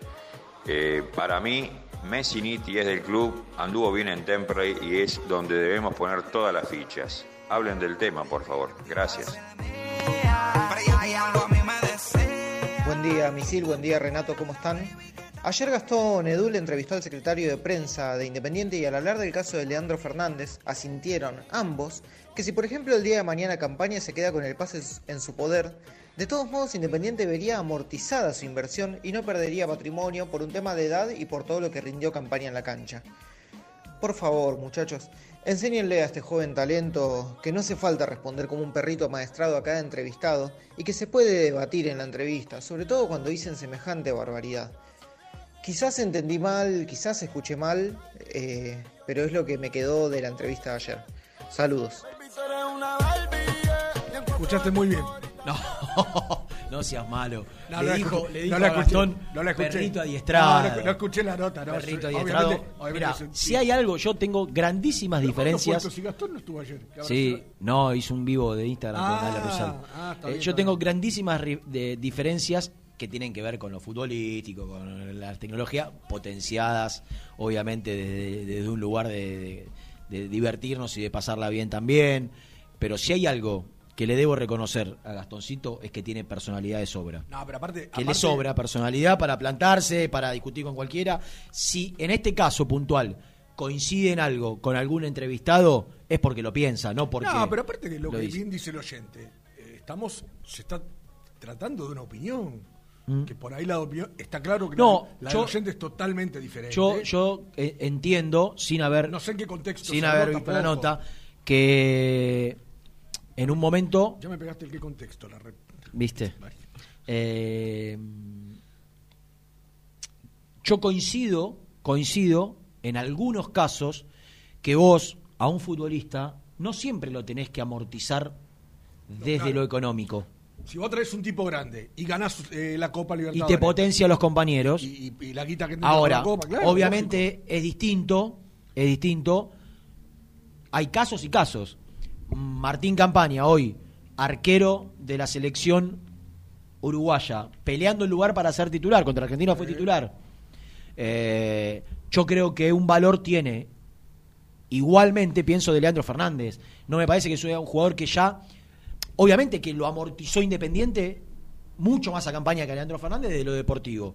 Porque si vos comparás lo que Independiente pagó por campaña y el rédito que campaña y la tranquilidad que consiguió Independiente con campaña como arquero, obviamente que ya está amortizada el dinero que se pagó. Seguro. No tenga ninguna duda que desde lo deportivo ya se amortizó. Ahora, como institución, Independiente está en condiciones de sacarle un rédito económico claro, a campaña. lógico. Como estaba en condiciones, por lo que dije en el bloque anterior, hablando de, de la operación con Vélez, de que si no eran siete, podían haber sido dos. Totalmente. ¿No? Lo- los millones de dólares en relación a una transferencia. Ahora, no quiere decir que vos a un futbolista lo podés amortizar desde lo deportivo, claramente, sin tener que tener que sacarle el día de mañana también un rédito económico. No es el caso de esto, porque no es que Leandro Fernández tiene 33 años, 34 años, y bueno, ya te dio todo de lo deportivo, listo. Leandro Fernández tiene 29, va a cumplir 30, y repito, si un equipo lo- importante como Vélez y un técnico importante como Heinze lo querían, obviamente que no puede pagar los 7 millones de dólares, pero podía haber llegado a un acuerdo Es- económico. es- ¿Sabe qué, Renato? La famosa frase que escuchamos tantas veces. Trajo a este para ganar la Libertadores. Mm. ¿No? Un equipo X, no importa cuál. Trajo a este para ganar la Libertadores. ¿Vos creés que Después no la gana. vos bueno, que River a Prato Claro. lo, lo- va a amortizar desde lo económico? No. Ahora, si vos le preguntás al 90 y nu- nu- al 100% de los hinchas de River, el 95% te dice que con lo que hizo en la Copa Libertadores que le gana a Boca, no le importa los 14 palos que salió, los dos que gana por año de contrato, no le importa, ya lo amortizó. Ese es esa devolución deportiva que tuvo Prato para con River hace que hoy los hinchas de River no le importe los 14 palos que lo pagaron. No, seguro. ¿no? Porque nadie le quita lo vivido eh, en su momento desde lo deportivo, lo que le dio el jugador a, en este caso, la institución. ¿Hay algún más? No, Dale. Hola muchachos, buen día. Eh, Osvaldo, el censurado de Avellaneda Centro. A ver, todo bien, pero Fernández es igual que Lucero, que Vera. Ahora hablamos de Fernández como si fueran Van Basten. Vamos, muchachos. Que se hicieron mal las cosas, sí, está bien, podríamos habernos llevado un- una platita. Con esa platita le pagábamos la mitad del pase del 6 de River, sí, es verdad, y ahí los apoyo, pero tampoco lo inflemos a Fernández como si fuera. Ah, Mira, entre Fernández y el Piojo López no sé con quién quedarme. Un abrazo, muchachos. Buen día, gente. Después de la reunión que va a tener Burruchaga con Pusineri esta semana, supuestamente, y del panorama negro que le va a pintar Burruchaga a Pusineri, ¿tendrá ganas de seguir sabiendo que prendieron el fuego para tirarlo a él a la parrilla, los moyanos? ¿Eh? Porque lo van a prender fuego, pobre Pusineri. Javier de la Plata. Primero le quiero decir al amigo, al, al primero de este tanda, esta tanda, que acá no hay censurado a nadie. Nadie. Acá no hay censura a nadie. Lo que me parece que, en tu opinión, no entendés a dónde apuntamos nosotros. Yo no, acá no se habló de las cualidades futbolísticas de Fernández. Acá se habló que económicamente se podía haber hecho perder No, menos pero plata. aparte, aparte él en un, en un punto coincide cuando dice pagar la mitad de lo de Barbosa. Sí, ¿y a vos te parece que en este momento de la economía de Independiente, dos millones de dólares no es un dinero muy importante para. Independiente? Estamos peleando hace un mes con, lo, con los dirigentes peleando, y, y estamos, están peleando los dirigentes de Independiente para hacerse de un paro y pico eh, de, de Figal que lo tenían que cobrar más adelante. ¿A vos te parece que no le hubiesen venido bien eh, y que no es una cotización, una cotización lógica, 2, 3 millones de dólares, Leandro Fernández, eh, que estaba cotizado, sobrecotizado en 7 por Delantero y que un técnico lo pide, lo vale. Dos palos, un 9. Un, tiene que- un técnico que te dice, hagan el esfuerzo por traerlo. Pero aparte, escuchá, si Independiente pagó 1.850 a Chávez, ¿cómo no va a pagar, cómo no va a, a cotizar en 2 a, a Leandro Fernández? Te, te agarraste la cabeza porque te, acor- te acor- te hice acordar, ¿no? Sí. O sea, desde ahí eh, es importante. Vos pensás que, que Independiente todavía tiene que afrontar la deuda por Chávez.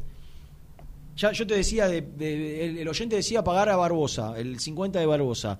Yo te digo pagar los sueldos dos meses. Otro me puede decir pagar a Chávez lo que se debe. Mirá toda la utilidad que le podía haber dado Leandro Fernández a, a Independiente si se hubiese vendido y no sobrevendido, mal vendido, era algo lógico. Pero lo que pasa no, que- cotización ah, de no, 2, yo 3 lo que millones de dólares de- con Vélez, que te lo pague en dos años, en tres años. Porque quizás está, no esté bueno o no, de- no debamos querer interpretar los mensajes de la gente. Pero en ningún momento lo que se habló de Fernández pasó por las cualidades futbolísticas de Fernández. Estamos hablando de la cuestión económica, de lo que se manejó mal en su primer momento, que era no haberle renovado el contrato para asegurártelo y después si ya, como dice Renato, sabiendo que lo perdés, bueno, sacale algo, sacale algo si lo vas a perder. Pero bueno, eh, insisto, no estamos hablando de que si es Van Basten o, o Ronaldo, no, no, na- nunca se dijo nada de eso. Che, la- no la había tocado yo esta. Está buenísima. Muy bien, ¿eh? La hizo la señora Rosana, Es la mamá de Nico. claro. Que también está al dope, se ve. Se nota que está ¿No? preocupada, se nota que está sobreocupada. en- tiene, tiene mucho tiempo para, para dedicarle a su hijo. Creo que es el, el, eh, el preferido. Sí, no tengo dudas. Es el preferido de los cuatro. Es que, es que va, va a ser el último irse de la casa. No, no, ya se fue. No, pero en el sentido de que va a ser el último. ¿Sabés que vive muy cerca? ¿Cuánto? Enfrente. Enfrente. No, pero digo, va a ser Dicen el que va a comer muchos días a la casa de Pero mamá. lógico, olvídate. ¿Para qué te crees que se muda enfrente de la casa de la madre? Vos decís que lo hizo de... Pero lógico. Pero además, que son los que se quieren ir, pero no se quieren ir. ah, es mamero, pollerudo, de la mamá. Por eso la novia le duró poco. Claro, entonces, como la madre sabe que medio boludo. No, que ¿cómo que- vas a decir que no, eso? se, que no se va a casar Un más. compañero de trabajo. Y sí, sí, que yo no se va a casar más. Pues ya está, si a este, a este Gil lo voy a tener que aguantar hasta el día que me, me voy a morir y va a seguir soltero, dice la madre.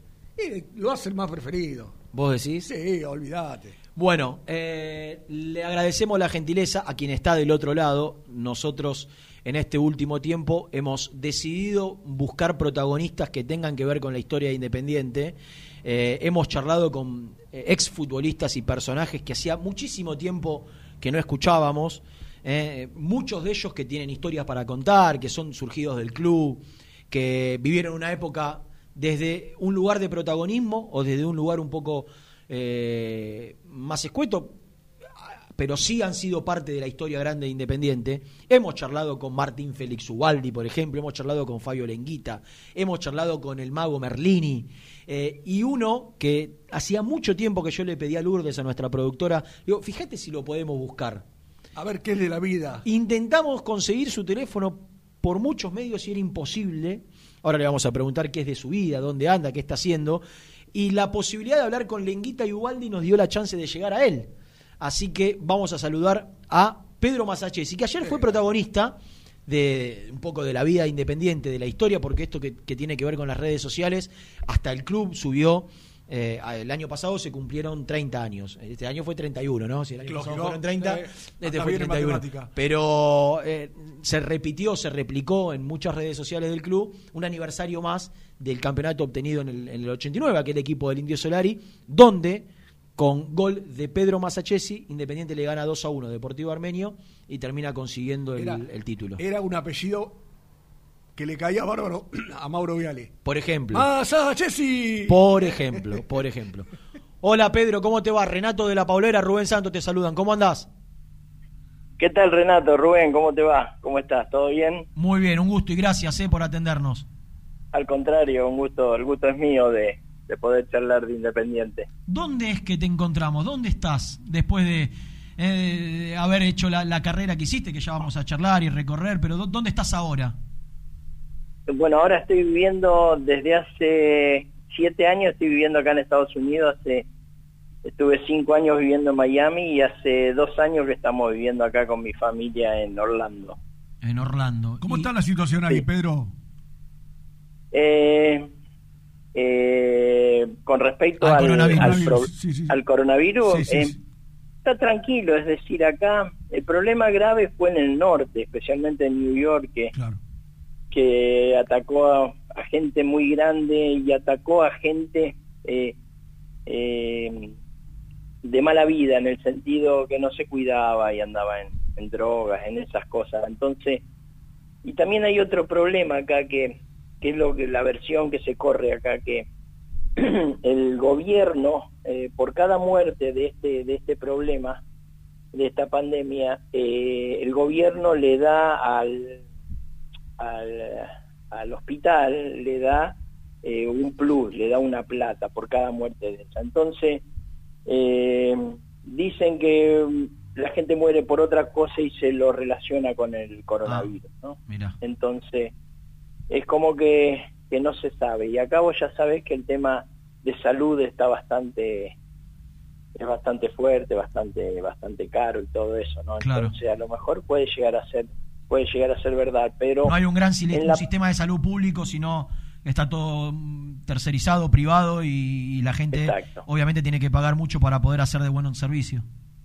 Sí, sí, totalmente, totalmente. Y si no tenés los papeles no te atienden, es decir, es bastante, bastante serio Claro. acá el tema. Pero eh, yo creo que eso es lo único, lo único negativo que, que puede llegar a tener este país. Después lo demás es todo, todo una cosa, una cosa hermosa, ¿no? ¿Y, y por qué Orlando, Pedro, después de, y por qué Miami en su momento? Yo te hacía, te soy sincero, eh, lo, lo- obviamente después se, se, subo- se supo poco de, de vos aquí en la Argentina. Lo último que sabíamos era que estabas relacionado a, a la intermediación de jugadores, estuviste muy relacionado también a, a la, corregime, pero a la- al Atlante de México una vez que finalizaste tu carrera como futbolista. Eh, pero pero medio como que te perdimos el rastro después cuando dejaste México. la- te quiero preguntar si seguís relacionado en Estados Unidos a cuestiones vinculadas al fútbol o ya te, te dedicaste a otra cosa. No, el tema es que, que bueno, tengo, gracias a Dios, cuatro hijos hermosos, eh, con mi esposa que en unos días cumplo 30 años de casado, ¿no? Entonces, el tema fue que, que en Argentina yo vivía ahí en el sur, eh, ahí por, por Verazategui, y, y en una oportunidad me robaron a mí y a mi hijo. La verdad me, me asusté muchísimo. eh, no me gustaba mucho el, el, el gobierno que estaba en, en ese momento y, y gracias al fútbol, gracias a, especialmente a Independiente, tuve la oportunidad de estar en otros países y, y pude hacer un poquito de, ver la diferencia que hay en, en, otros países en con, con, con el respeto, con la libertad, con... Entonces, bueno, decidimos, siempre hemos vacacionado acá en Estados Unidos y decidimos venir acá. Eh, me desligué totalmente de, de- del fútbol y, y bueno, estoy haciendo lo que me gusta a mí, que es el tema inmobiliario. Así que, que Mira. por ese motivo no nos vinimos para acá, ¿no? Eh, y ahora, eh, bueno, siempre, siempre estuvimos muy agradecidos con Dios y, y de tener la posibilidad de poder agarrar a los chicos eh, jóvenes y, y poder traerlos, ¿no? Así que que la verdad muy muy contento de haber tomado esa decisión, ¿no? Y, y- y te decidiste alejar del fútbol porque cansado del ambiente, porque Sí, creo sí, que te iba te, sí. te fue bien al principio, ¿no? Relacionado a, a- a la intermediación y demás. Sí, siempre siempre tuve me fue bien, tuve suerte porque estaba trabajando con amigos de con gente amiga, yo estuve en el Atlante cinco años, entonces eran los mismos directivos, después ellos mismos me vendieron a Japón, eh, entonces eh, eh, cobraron una buena plata por mí, entonces uh, siempre hubo una muy buena relación. El tema es que eh, la intermediación, el, el tema del fútbol ahora es no es no es tanto como cuando cuando yo fui independiente, yo fui independiente, tenía 15 años, estábamos en la pensión, teníamos a, a Botaro, o Arzuaga de presidente, eh, gente que te llamaba, te preguntaba, te, te acompañaba, eh, es decir, era otra clase de, de, de- de dirigente, ¿no? Entonces ahora, ahora se, se eh, es todo, es todo económico, es decir, ahora es, es todo plata y, y No prevalece verdad, lo humano. eh, en muy- bueno, en casi todos los negocios lo humano se deja en un segundo orden, pero hay, hay- se, Claro. vos decís que se perdieron ciertos códigos que había antes. Sí, totalmente, totalmente. Antes, eh, antes era otra cosa. Eh, en mi época no había, no había eh, intermediarios. Vos solo, vos solo arreglabas. Eh, hoy, hoy lo- los jugadores de fútbol son, es decir, pierden, no, no sé, no, no sé cómo explicarte. Lo que sí, eh, no me gusta, mm, no me- hay, hay toda una serie de cosas, ¿no? A Sí. mí el otro día, eh, yo estoy ahí en un grupo que hizo Daniel Borges y, y grupo de hinchas independientes y todo eso, entonces el otro día me enojaba con uno de los hinchas porque decía que, que, que los jugadores eh, fueron para atrás a propósito contra Racing y que los jugadores esto, el jugador de fútbol no tiene la culpa. Eh, eh, que un jugador de fútbol, todas las incorporaciones que, que, que hubo últimamente en Independiente fue decisión del, de, de la directiva y decisión del técnico. Eh, ahora, si ellos están en el negociado, que, que no me queda ninguna duda, eh, el jugador va, es decir, el jugador es el que menos...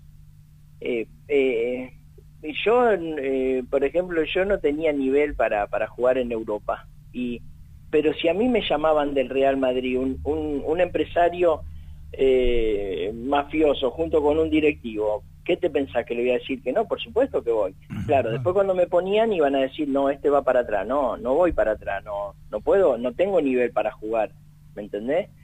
Entonces yo siento de que es cierto, eso es lo que más o menos pasa, lo que está pasando hoy en el, en el, en el fútbol actual. Entonces, las inferiores, que era lo que eh, antes eh, daban el, sos- el sostén de la institución, hoy las inferiores no, no dejan plata. No dejan plata porque un jugador de las inferiores, eh, ¿quién se beneficia? El técnico no se beneficia, no se beneficia el directivo y no se beneficia el representante. No es negocio decir sacar un pibe de inferiores. Totalmente, no es negocio. Para el, No para el club sí lo sería, porque de hecho es, es la inversión más baja y es el que más rédito te puede dar. Totalmente, pero decime de, las, de los últimos años quién pensó, quién pensó en el club. Eh, es decir, eh, No, no, sí, mirá, Pedro, yo, yo hice una editorial la, la semana pasada hablando de... eh, bueno, de hecho, eh, hemos charlado mucho con exjugadores, todos que por lo general hicieron las inferiores en la década del 80, yo los nombraba algunos de ellos eh, en el prólogo antes de presentarte, pero yo tengo la teoría de que eh, de que en Independiente a lo largo de su historia siempre, tanto en las buenas como en las malas, la cara la pusieron los pibes del club y el rédito económico siempre, salvo alguna excepción que otra, como puede ser el de, el de Maxi Mesa, antes el del Tanque Denis, ventas millonarias, siempre las grandes ventas fueron de, de- de futbolistas surgidos de las divisiones inferiores y, y yo me puse a hacer un juego armando un, un once ideal de los últimos 20 años y no te podés dar una idea de lo que me costó encontrar un 5, encontrar un 3, encontrar un lateral derecho. Eh, Claro, y claro. salvo Ustari y Eh, el el- Kun, eh, es muy difícil sacar grandes futbolistas que hayan hecho gran, gran carrera afuera.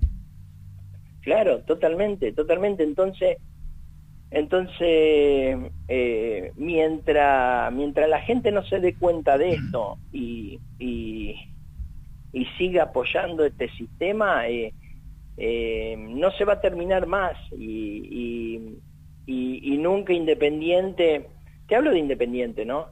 no va a llegar a, a no, no va a llegar a nada porque se le pone eh, eh, 10 pesos a las inferiores, ponen a cualquier entrenador, eh, ponen a, a, a un entre, a, es decir, no, no se le da la importancia que, que eso merece.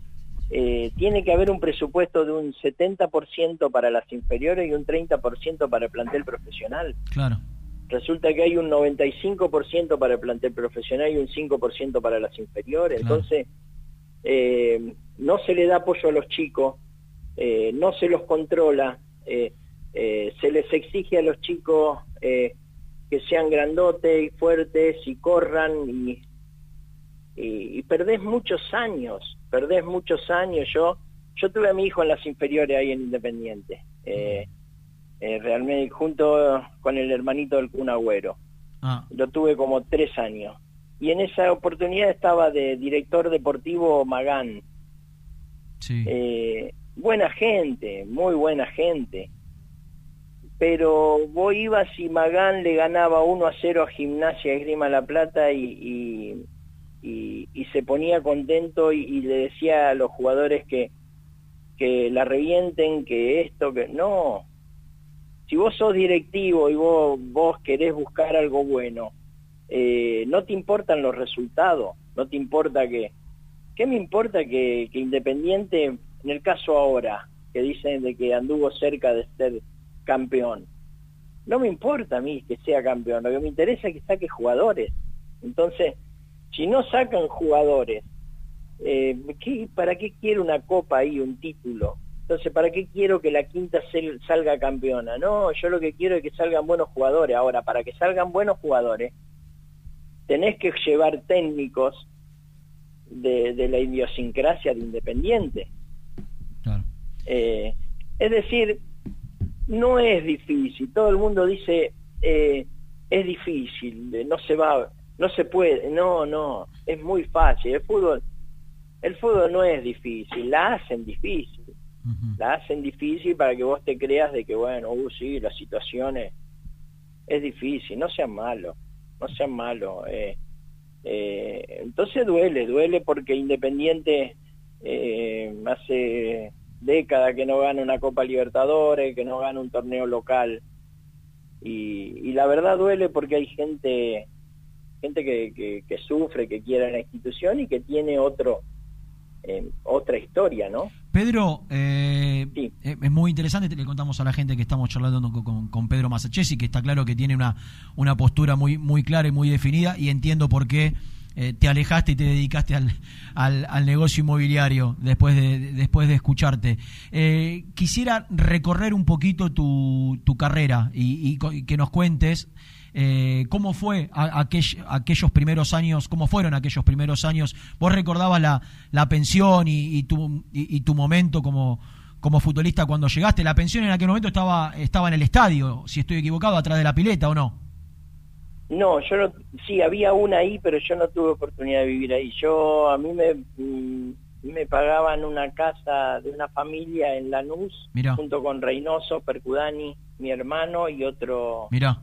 y otro chico, Torres, un chico que jugó en las inferiores. Y mm, ahí estuve un año, después pasé a una pensión de Sarandí con Monzón, Merlini, Buffarini. Eh, muy lindo, la verdad, unos momentos preciosos. Vos imaginate para mí venir de un, de un pueblo, de Ceres, Santa Fe, eh, venir a, a Buenos Aires, estar independiente y... ¿En qué año llegaste vos al club? Era soñado, en el 81.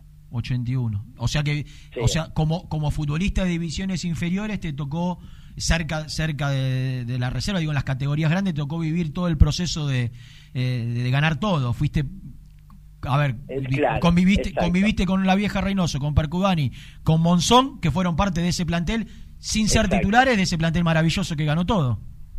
Claro, claro, no, y aparte gente fantástica, a mí me tocó Cerrillo de, de- de técnico, eh, una cosa divina como ser humano, me tocó Nito Veiga, en ese estaba muy metido Ernesto Duccini, es decir, uno tiene que tener suerte también en la vida y que te toque ese tipo de gente, ¿no? Por ejemplo, hoy, hoy, y te lo juro, eh, y, bueno, en la época de mi hijo, si no medías unos 70, vos no podías jugar.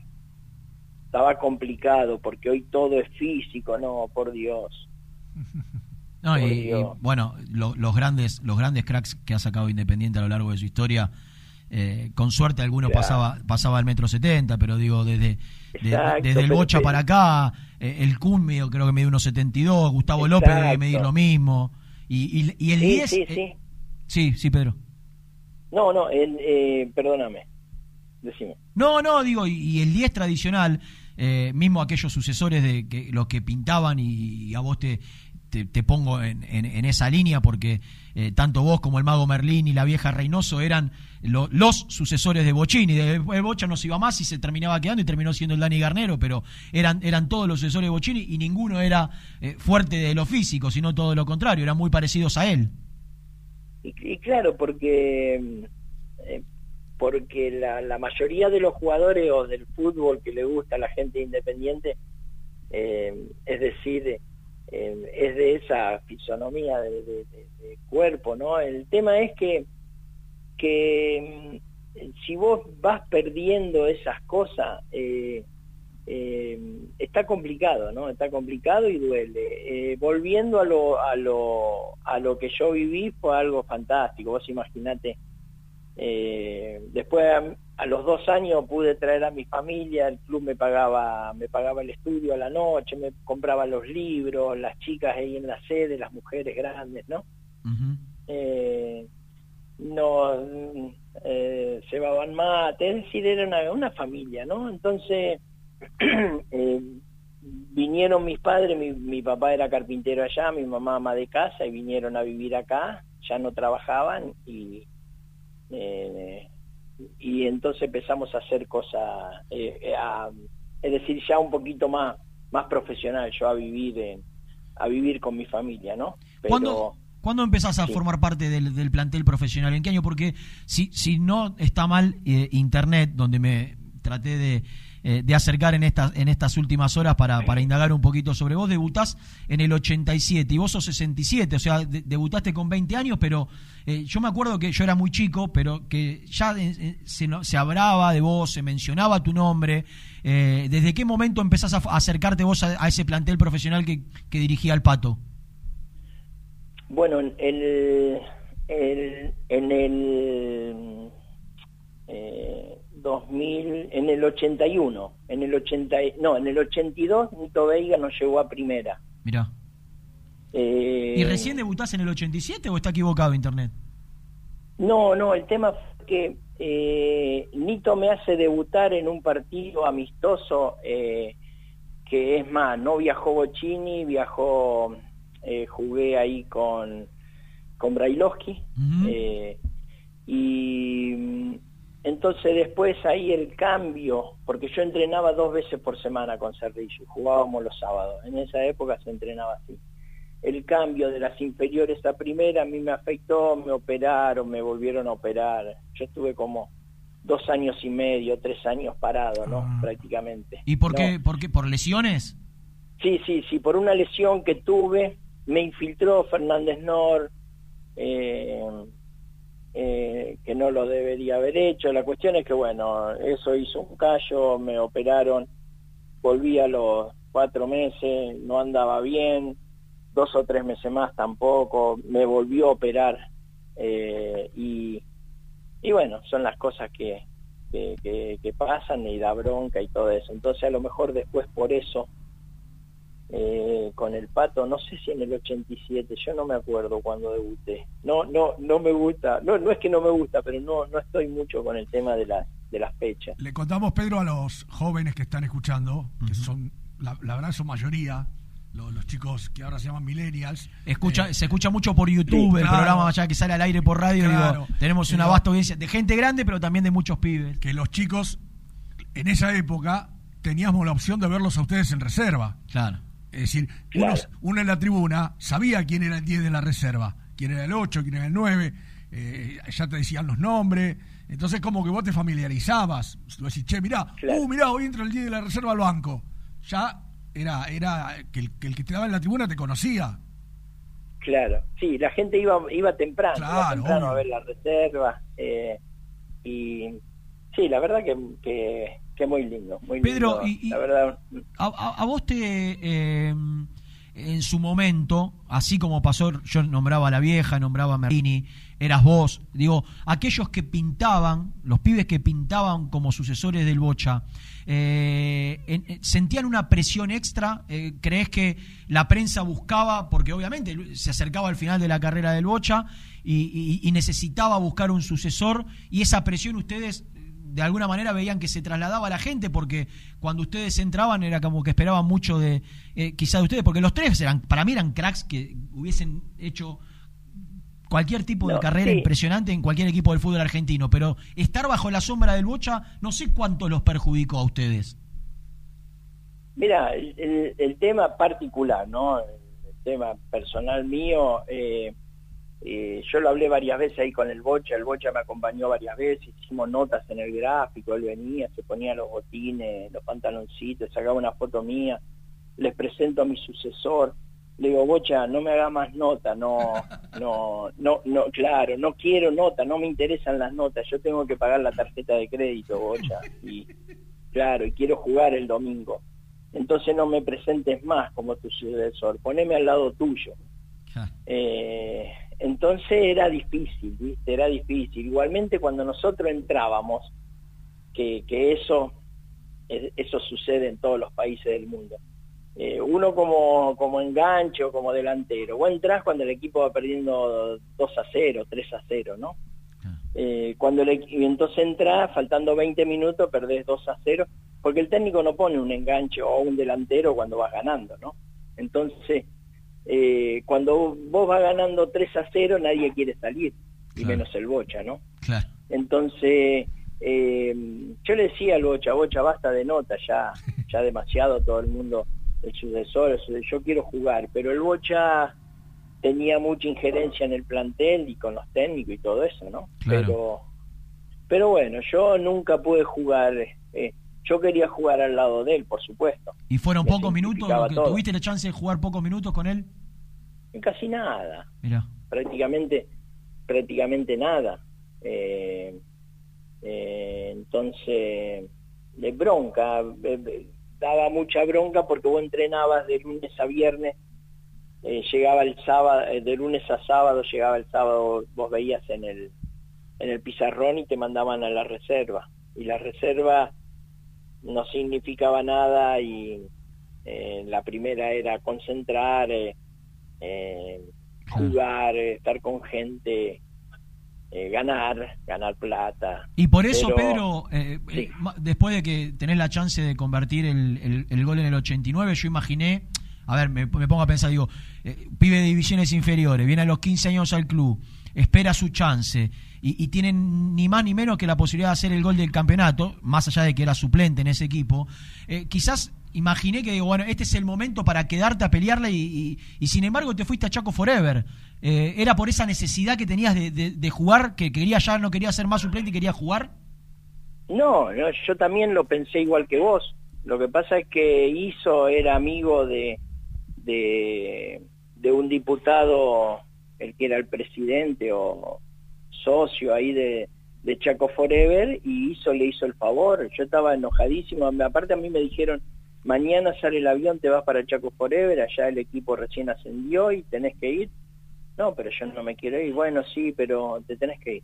Eh, ya está, ya está, ya está inscrito y si no, no, yo me voy a quedar. No, pero mira que Solari no te va a poner.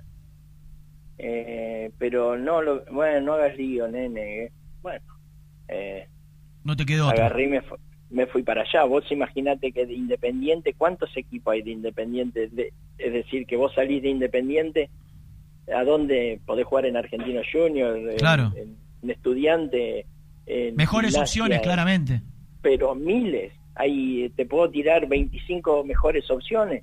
Claro. Este hombre como a lo mejor tenía campo, esas son las cosas que yo te digo, ¿viste? Eh, entonces terminé yo siendo, es decir, un sabor también amargo en el sentido de que, bueno, hice el gol, no pude demostrar, no pude, yo no tuve dos partidos seguidos de titular, no pude, no, no, no tuve dos partidos seguidos de titular. Y después cuando yo me fui, viste, eh, eh, salió el Bocha y, y sí le dieron oportunidades a muchos jugadores, y qué bueno, y muchos han rendido muy bien. Pero yo de decir, no, no, no sirvo para Independiente, eh, eh, qué bueno, pero siempre me quedó... Claro, pero la- igualmente soy un, eh, claro, soy un agradecido de la vida en el sentido en que si a lo mejor me hubiese quedado, eh, hoy no, no, no, no estaría eh, tan bien como, como, como el haber salido a otros países, ¿no? El- Estás en otros países y es como que, que te da a vos eh, la... eh, eh, eh, creces un poquito más. La apertura, la apertura para conocer otras culturas y saber que, que- que Exacto. se puede vivir mejor que acá. Eh, Pedro, de, de aquel día de, en, la, en la cancha de Ferro, ¿recordás todo? ¿Recordás algo? ¿No recordás nada? ¿Qué, qué, qué se te viene a la cabeza? Imagino que fue de los momentos más, de los 3, 4 minutos más felices de tu vida, por lo menos como deportista. Totalmente. Sí, sí, totalmente. Aparte, habían ido mis viejos ahí a la cancha y, y bueno, yo cuando apenas el gol fruto, que era lo que te comentaba recién, apenas el gol fruto, yo ya me entro a atar los botines, porque porque yo ya sabía que me iba a poner. Eh, eh, era así. Ahora, si Independiente hacía tres goles como le ganamos a River, al siguiente partido Solari no me puso ni un minuto, ¿me entendés? es decir, puso, puso a los que llevó él. Claro. Entonces, eh, porque si vos te fijas, yo no entré a ese partido y le ganamos a River creo que 1 o 2 a 0. Y habías hecho el gol. En cancha, claro, en cancha de, de- de Independiente. Sí, sí, pero, pero bueno, apenas eh, hace el gol fruto, yo ya me estoy acomodando. Así que ahí nomás Solari me dijo que vaya a calentar. Eh, nos metimos y sí, era un partido, estábamos realmente bastante nerviosos a pesar de jugar contra Armenio, ¿no? Porque al siguiente partido teníamos a River y River venía cerrando muy bien.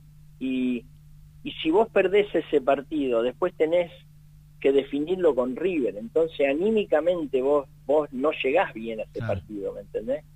Eh, de haber tenido la oportunidad de, de poder eh, haber ganado a Armenio y no llegar a River, ¿no?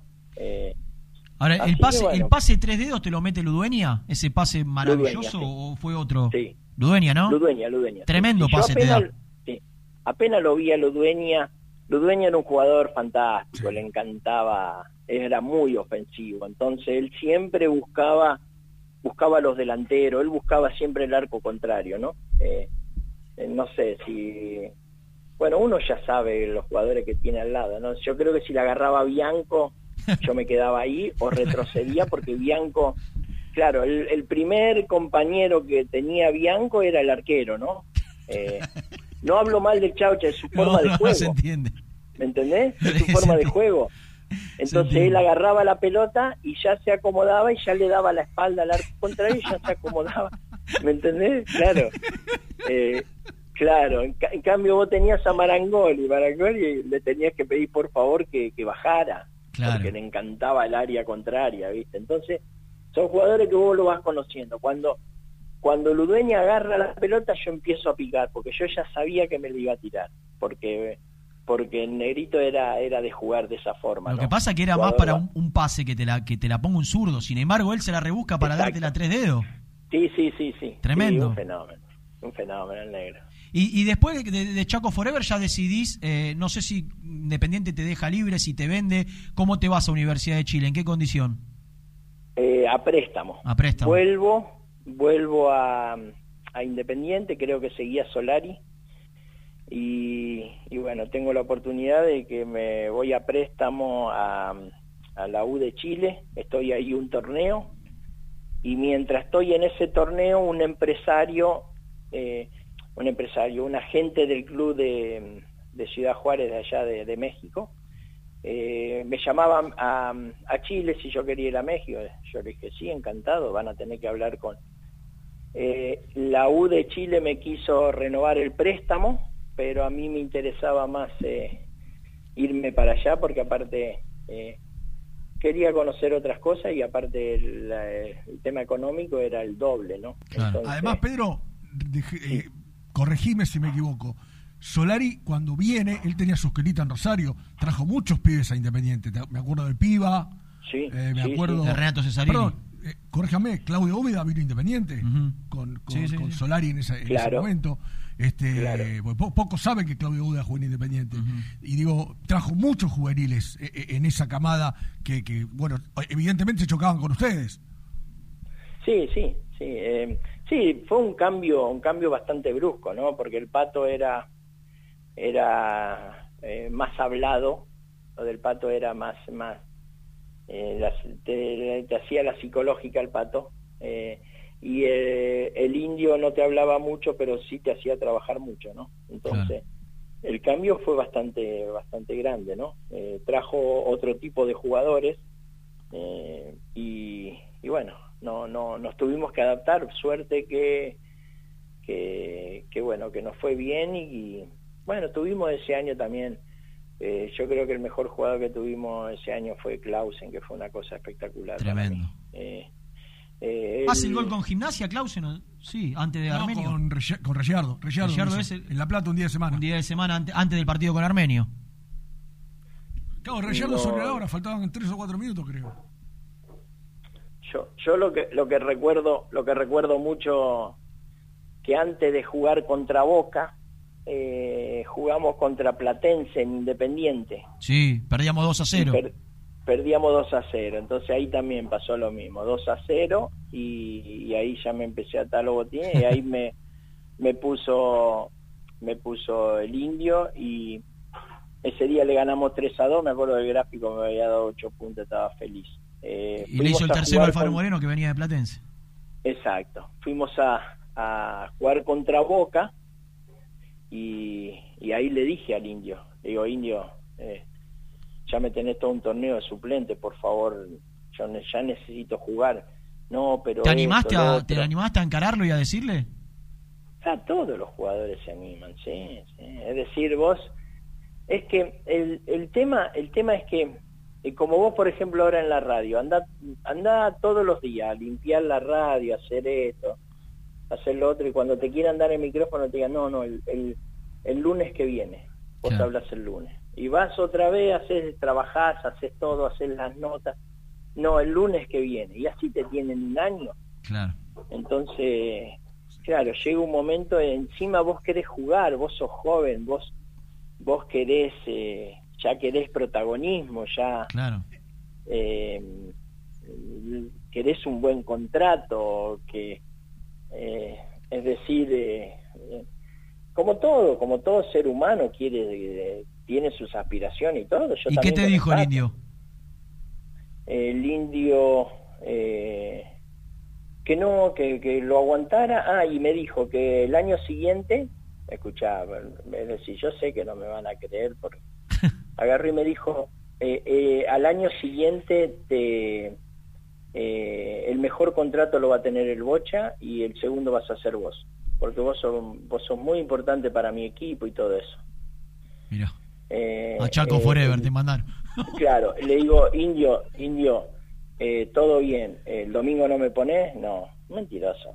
Eh, a los tres años, cuatro, me llevó a Japón, Ah, ¿te lleva él? ¿me entendés? Claro, Mirá. me lleva él, me lleva él con los directivos. En realidad fueron a buscar la, la realidad, la verdad es que fueron a buscar a Ortega, no quiso ir, Gustavito López no quiso ir, gracias a Dios, y preguntaron quién estaba bien en México, yo había salido campeón con el Atlante, y, y dijeron Pedro, uh, tráelo. Así que, que bueno, fue, fue fantástico eso para mí, ¿no? Pedro, y la, última, ¿seguís en contacto con, con compañeros de aquel momento? En algún momento, corregime si estoy equivocado, yo era chico, pero se hablaba de que eras muy amigo de Pedro Monzón, que estaba mucho con Pedro. Digo, ¿seguís manteniendo relación o con algún muchacho de Sí. aquel equipo o no? Sí, sí, sí, hablo, hablo seguido. Lo que pasa que como, como está difícil para venir para acá por el tema de la visa y todo eso, entonces no, no los veo mucho y yo, eh, yo no, no, no, no estoy yendo para allá. Entonces, pero sí, sí tengo contactos ahora por teléfono. Monzón lo llevé a, a México allá. Ah, ¿lo Fue llevaste vos cuando fue? Monzón. Sí, sí, Mirá. sí, sí, fue técnico allá. Eh, la verdad que Monzón un tipo, un tipo extraordinario. Eh, A mí me, me gustaría que, que le den la que chance, le ¿no? puedan dar que le den un- una oportunidad. Sí, porque es un chico sano, un chico sano, un chico que quiere que quiere lo mejor para el club, al igual que Pusineri. Yo siento de que eh, me gusta mucho ahora lo de Burruchaga, ¿no? Ojalá que le hagan caso.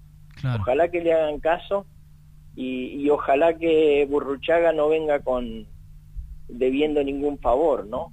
Entonces, eh, ojalá, oj- eh, si lo dejan trabajar a Burruchaga junto con Pusineri, eh, son gente de fútbol, gente que saben qué jugador eh, puede estar en Independiente. Es decir, se pueden equivocar, pero pero Sin mala intención y sin ningún claro, otro sin mala intención, pero pero va a ser mínimo la equivocación, ¿no? Claro. Entonces, pero ojalá lo dejen trabajar, ojalá lo dejen trabajar porque eh, Burro es un es un ídolo, ¿no? Entonces eh, que venga que venga sin deber favor en el sentido que no le venga ningún empresario y le No, y le, y mira, le quiera meter jugadores, ¿no? la sensación que uno tiene enterándose también que vino por un contrato bajísimo y es que, que, que- que Burro viene por, la verdad, eh, para mí, por lo que percibo, sin tener una relación muy fluida con él, pero por lo que pude hablar, que, que viene por la gloria. Él se quedó con la gana de la revancha como técnico, eh, no dejó quizá la mejor imagen porque no, no lo dejaron tomar decisiones en la selección y me parece que viene a... a Ahí, ahí, ahí, ahí no me gustó lo que me dijiste, ¿ves? ya me amargó. lo de las decisiones, pero mira que fue lo No, primero que pidió de- acá, ¿eh? Te- tener No, no, no, digo, digo de, de, de- del sueldo, ¿me entendés? Es decir, yo le pagaría muy bien a esa gente. Ah, está bien, Yo pero es una decisión más del club. Yo, que- yo, yo le pagaría muy bien a Bocini. Claro. Eh, eh, para... porque son cargos que, que, que, que- tenés que... eh, Son cargos que la, deja, la, la, la ves pasar. Claro. ¿me entendés? Entonces, eh, por eso yo te digo, eh, eh, qué sé yo, eh, no,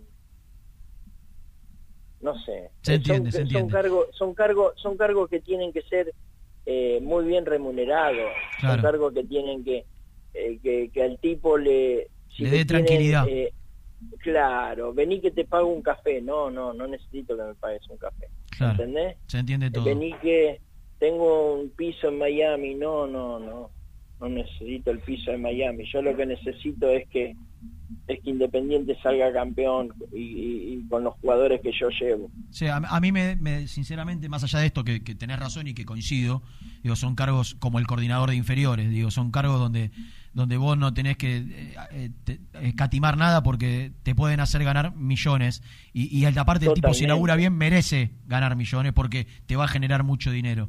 Eh, pero sinceramente me da la sensación que después de haber hablado con Burru, eh, al aire y privado, que, que tiene muchas ganas y que obviamente lo primero que pidió es poder absoluto para tomar decisiones después de ver que, que se han equivocado mucho en lo futbolístico. Pedro, termina a la una el programa y son una y, y siete minutos, así que te agradezco Ah, enormemente esta charla de más de, treinta y pico de minutos, ha sido un placer enorme eh, saber de, de vos, de tu vida y, y, bueno, la seguiremos en otro momento posiblemente.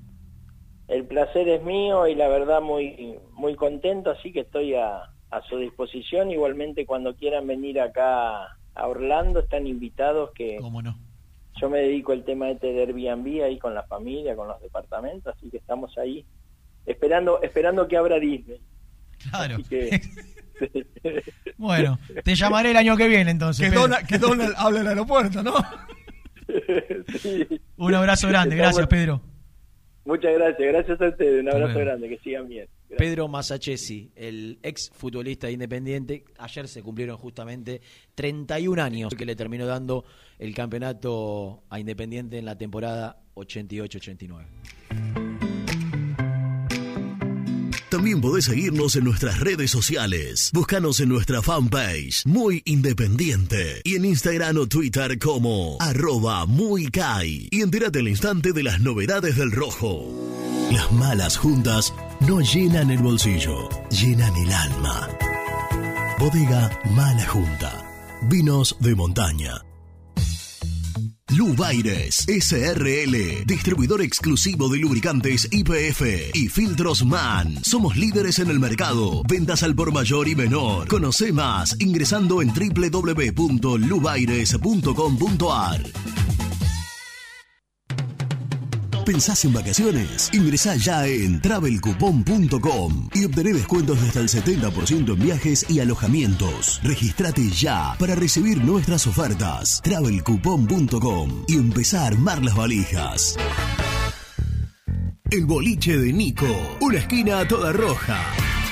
En Avenida de los Incas, 4287 y 4255. La mejor relación precio-calidad. Liugon. Líder en balas cargadoras, máquinas viales y de construcción. Además, motoniveladoras y excavadoras. Liugon.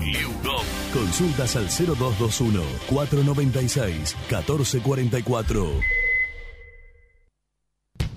Pierrade Catering Gourmet, la opción de catering más completa y distinguida. www.pierrade.com.ar En Lugano, Alfa Electric, distribuidora de materiales eléctricos. Venta a obra, industrias y gremio. Visite Alfa Electric en Avenida de la Cruz, 6198. Estás programando tus vacaciones en la costa. Aramé Cabañas. La diferencia en cabañas en Mar de las Pampas. Seguinos en Instagram como Aramé Mar de las Pampas. Pinturas Taque 56. Pinta naturalmente con Pinturas Taque 56. En la web www.taque56.com.ar. Pinturas Taque 56. Si querés que tus picadas con amigos sean tan ricas como únicas, no podés dejar de agregar aceitunas Castel. Probá su línea premium. Verdes descarozadas, negras y rellenas con morrón. Mmm, riquísimas. Castel. Sabores para compartir. Taller de Chapa y Pintura La Unión. Servicio integral del automotor. Servicios generales. Heredia 4976. Villa Domínico. Teléfono 4206-3393. En Avellaneda, frigorífico Hacienda Nápoles. Carnes de ternera de primera calidad. Ya pueden seguirnos en las redes como Frigorífico Hacienda Nápoles o visitarnos y conocer nuestras ofertas en Levenson 836. Multiled, líder en productos LED. Pantallas, letreros electrónicos e iluminación LED para hogares, empresas, industria y el deporte. Innovación, calidad y servicio. Multiled, tecnología LED de avanzada. Heladería Volta, en el centro de Avellaneda. Abierto de martes a domingos hasta las 2 a.m. Palá 495. Hinchas del Rojo, 20% de descuento.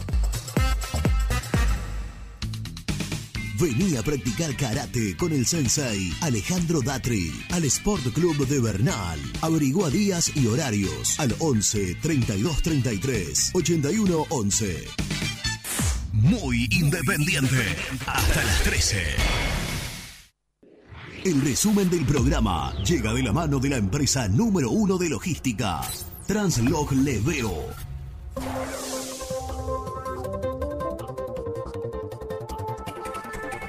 Pasamos, son casi las 13.15, ¿eh? 13.13 en la República Argentina. El resumen, lo más importante, que hemos charlado con el psicólogo deportivo del plantel profesional de Independiente, con el colombiano Carlos Gutiérrez, quien nos dio un panorama de cómo se encuentra hoy el plantel, trabajando eh, tratando de respetar los horarios y, las, formas dentro de lo que se puede.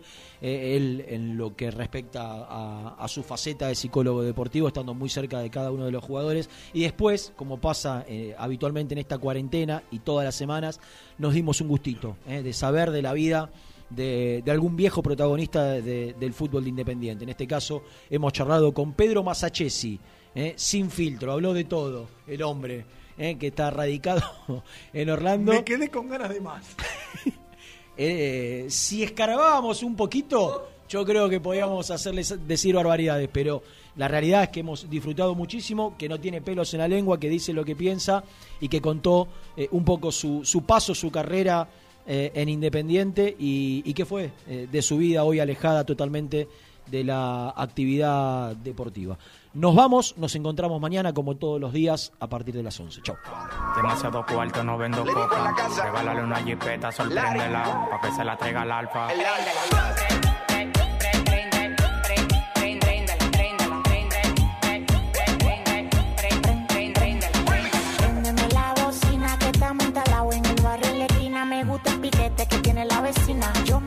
Si se me sube encima.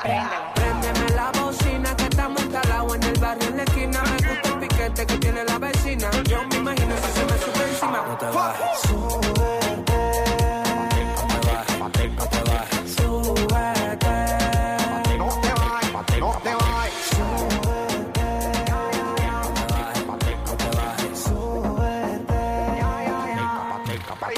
Ya,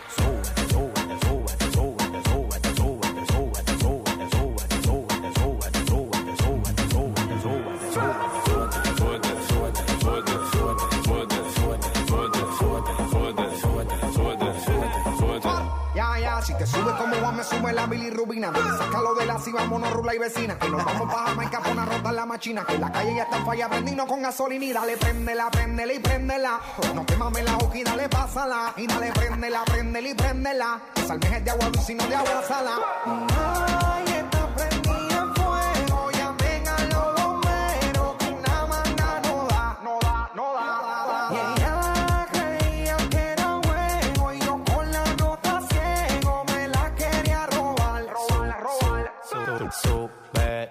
No te bajes. Yo tengo la vaina grande pa' que trabaje. Todos los días ella me busca pa' que la maje. Yo te voy a dar duro, pero después que encaje. El mejor, haciéndolo de bow. Cuando ya lo mueve, manito, monta un show.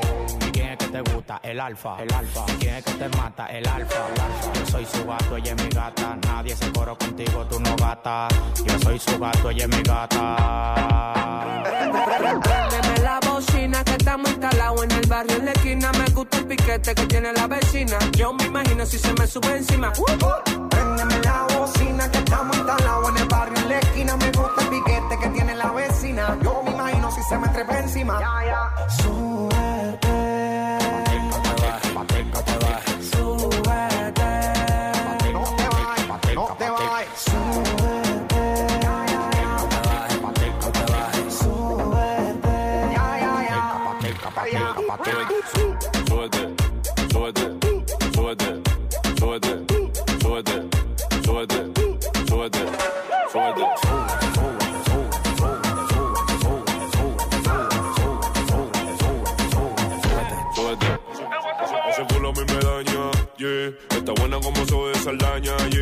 Trépate pa' ver como maraña.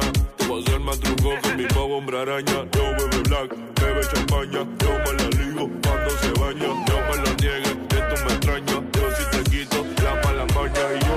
Ah, ah, ah. Baby, tú eres mío, baby, tú eres mío. Yeah, yeah, yeah. Ah, ah, ah. Me come la vecina, vecino mala mía, yeah, yeah. Dirico en la casa. Dirico en la casa. Mira, yo prendí y no se apagó. Andamos en la calle dando para con el guasón. Cuidado si se te para el corazón. Que yo soy la pastilla para tu mujer de la depresión. Yo le di, después llamó. Dijo que le gustó y lo repitió. No sabía que era del vecino cuando me lo dio. Tenía una amiga y para completarle ya me gastó. Ahora no dejes buscarme después que esa noche yo la maté. No se conformó con lo que yo le hice y tuvimos que darle los tres. ¿Cómo así? Ah, ah, ah. Hace una energía. Ah, ah. Baby, tú eres mío.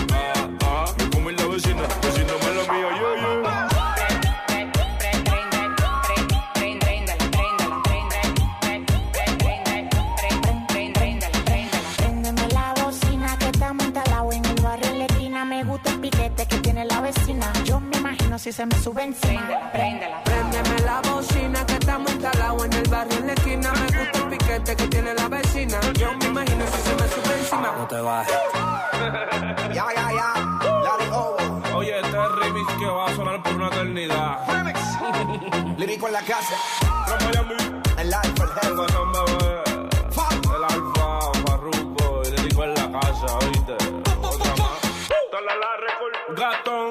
Shadow Tower. Carbon Fiber Music. Tower. Shadow Towers. Kang.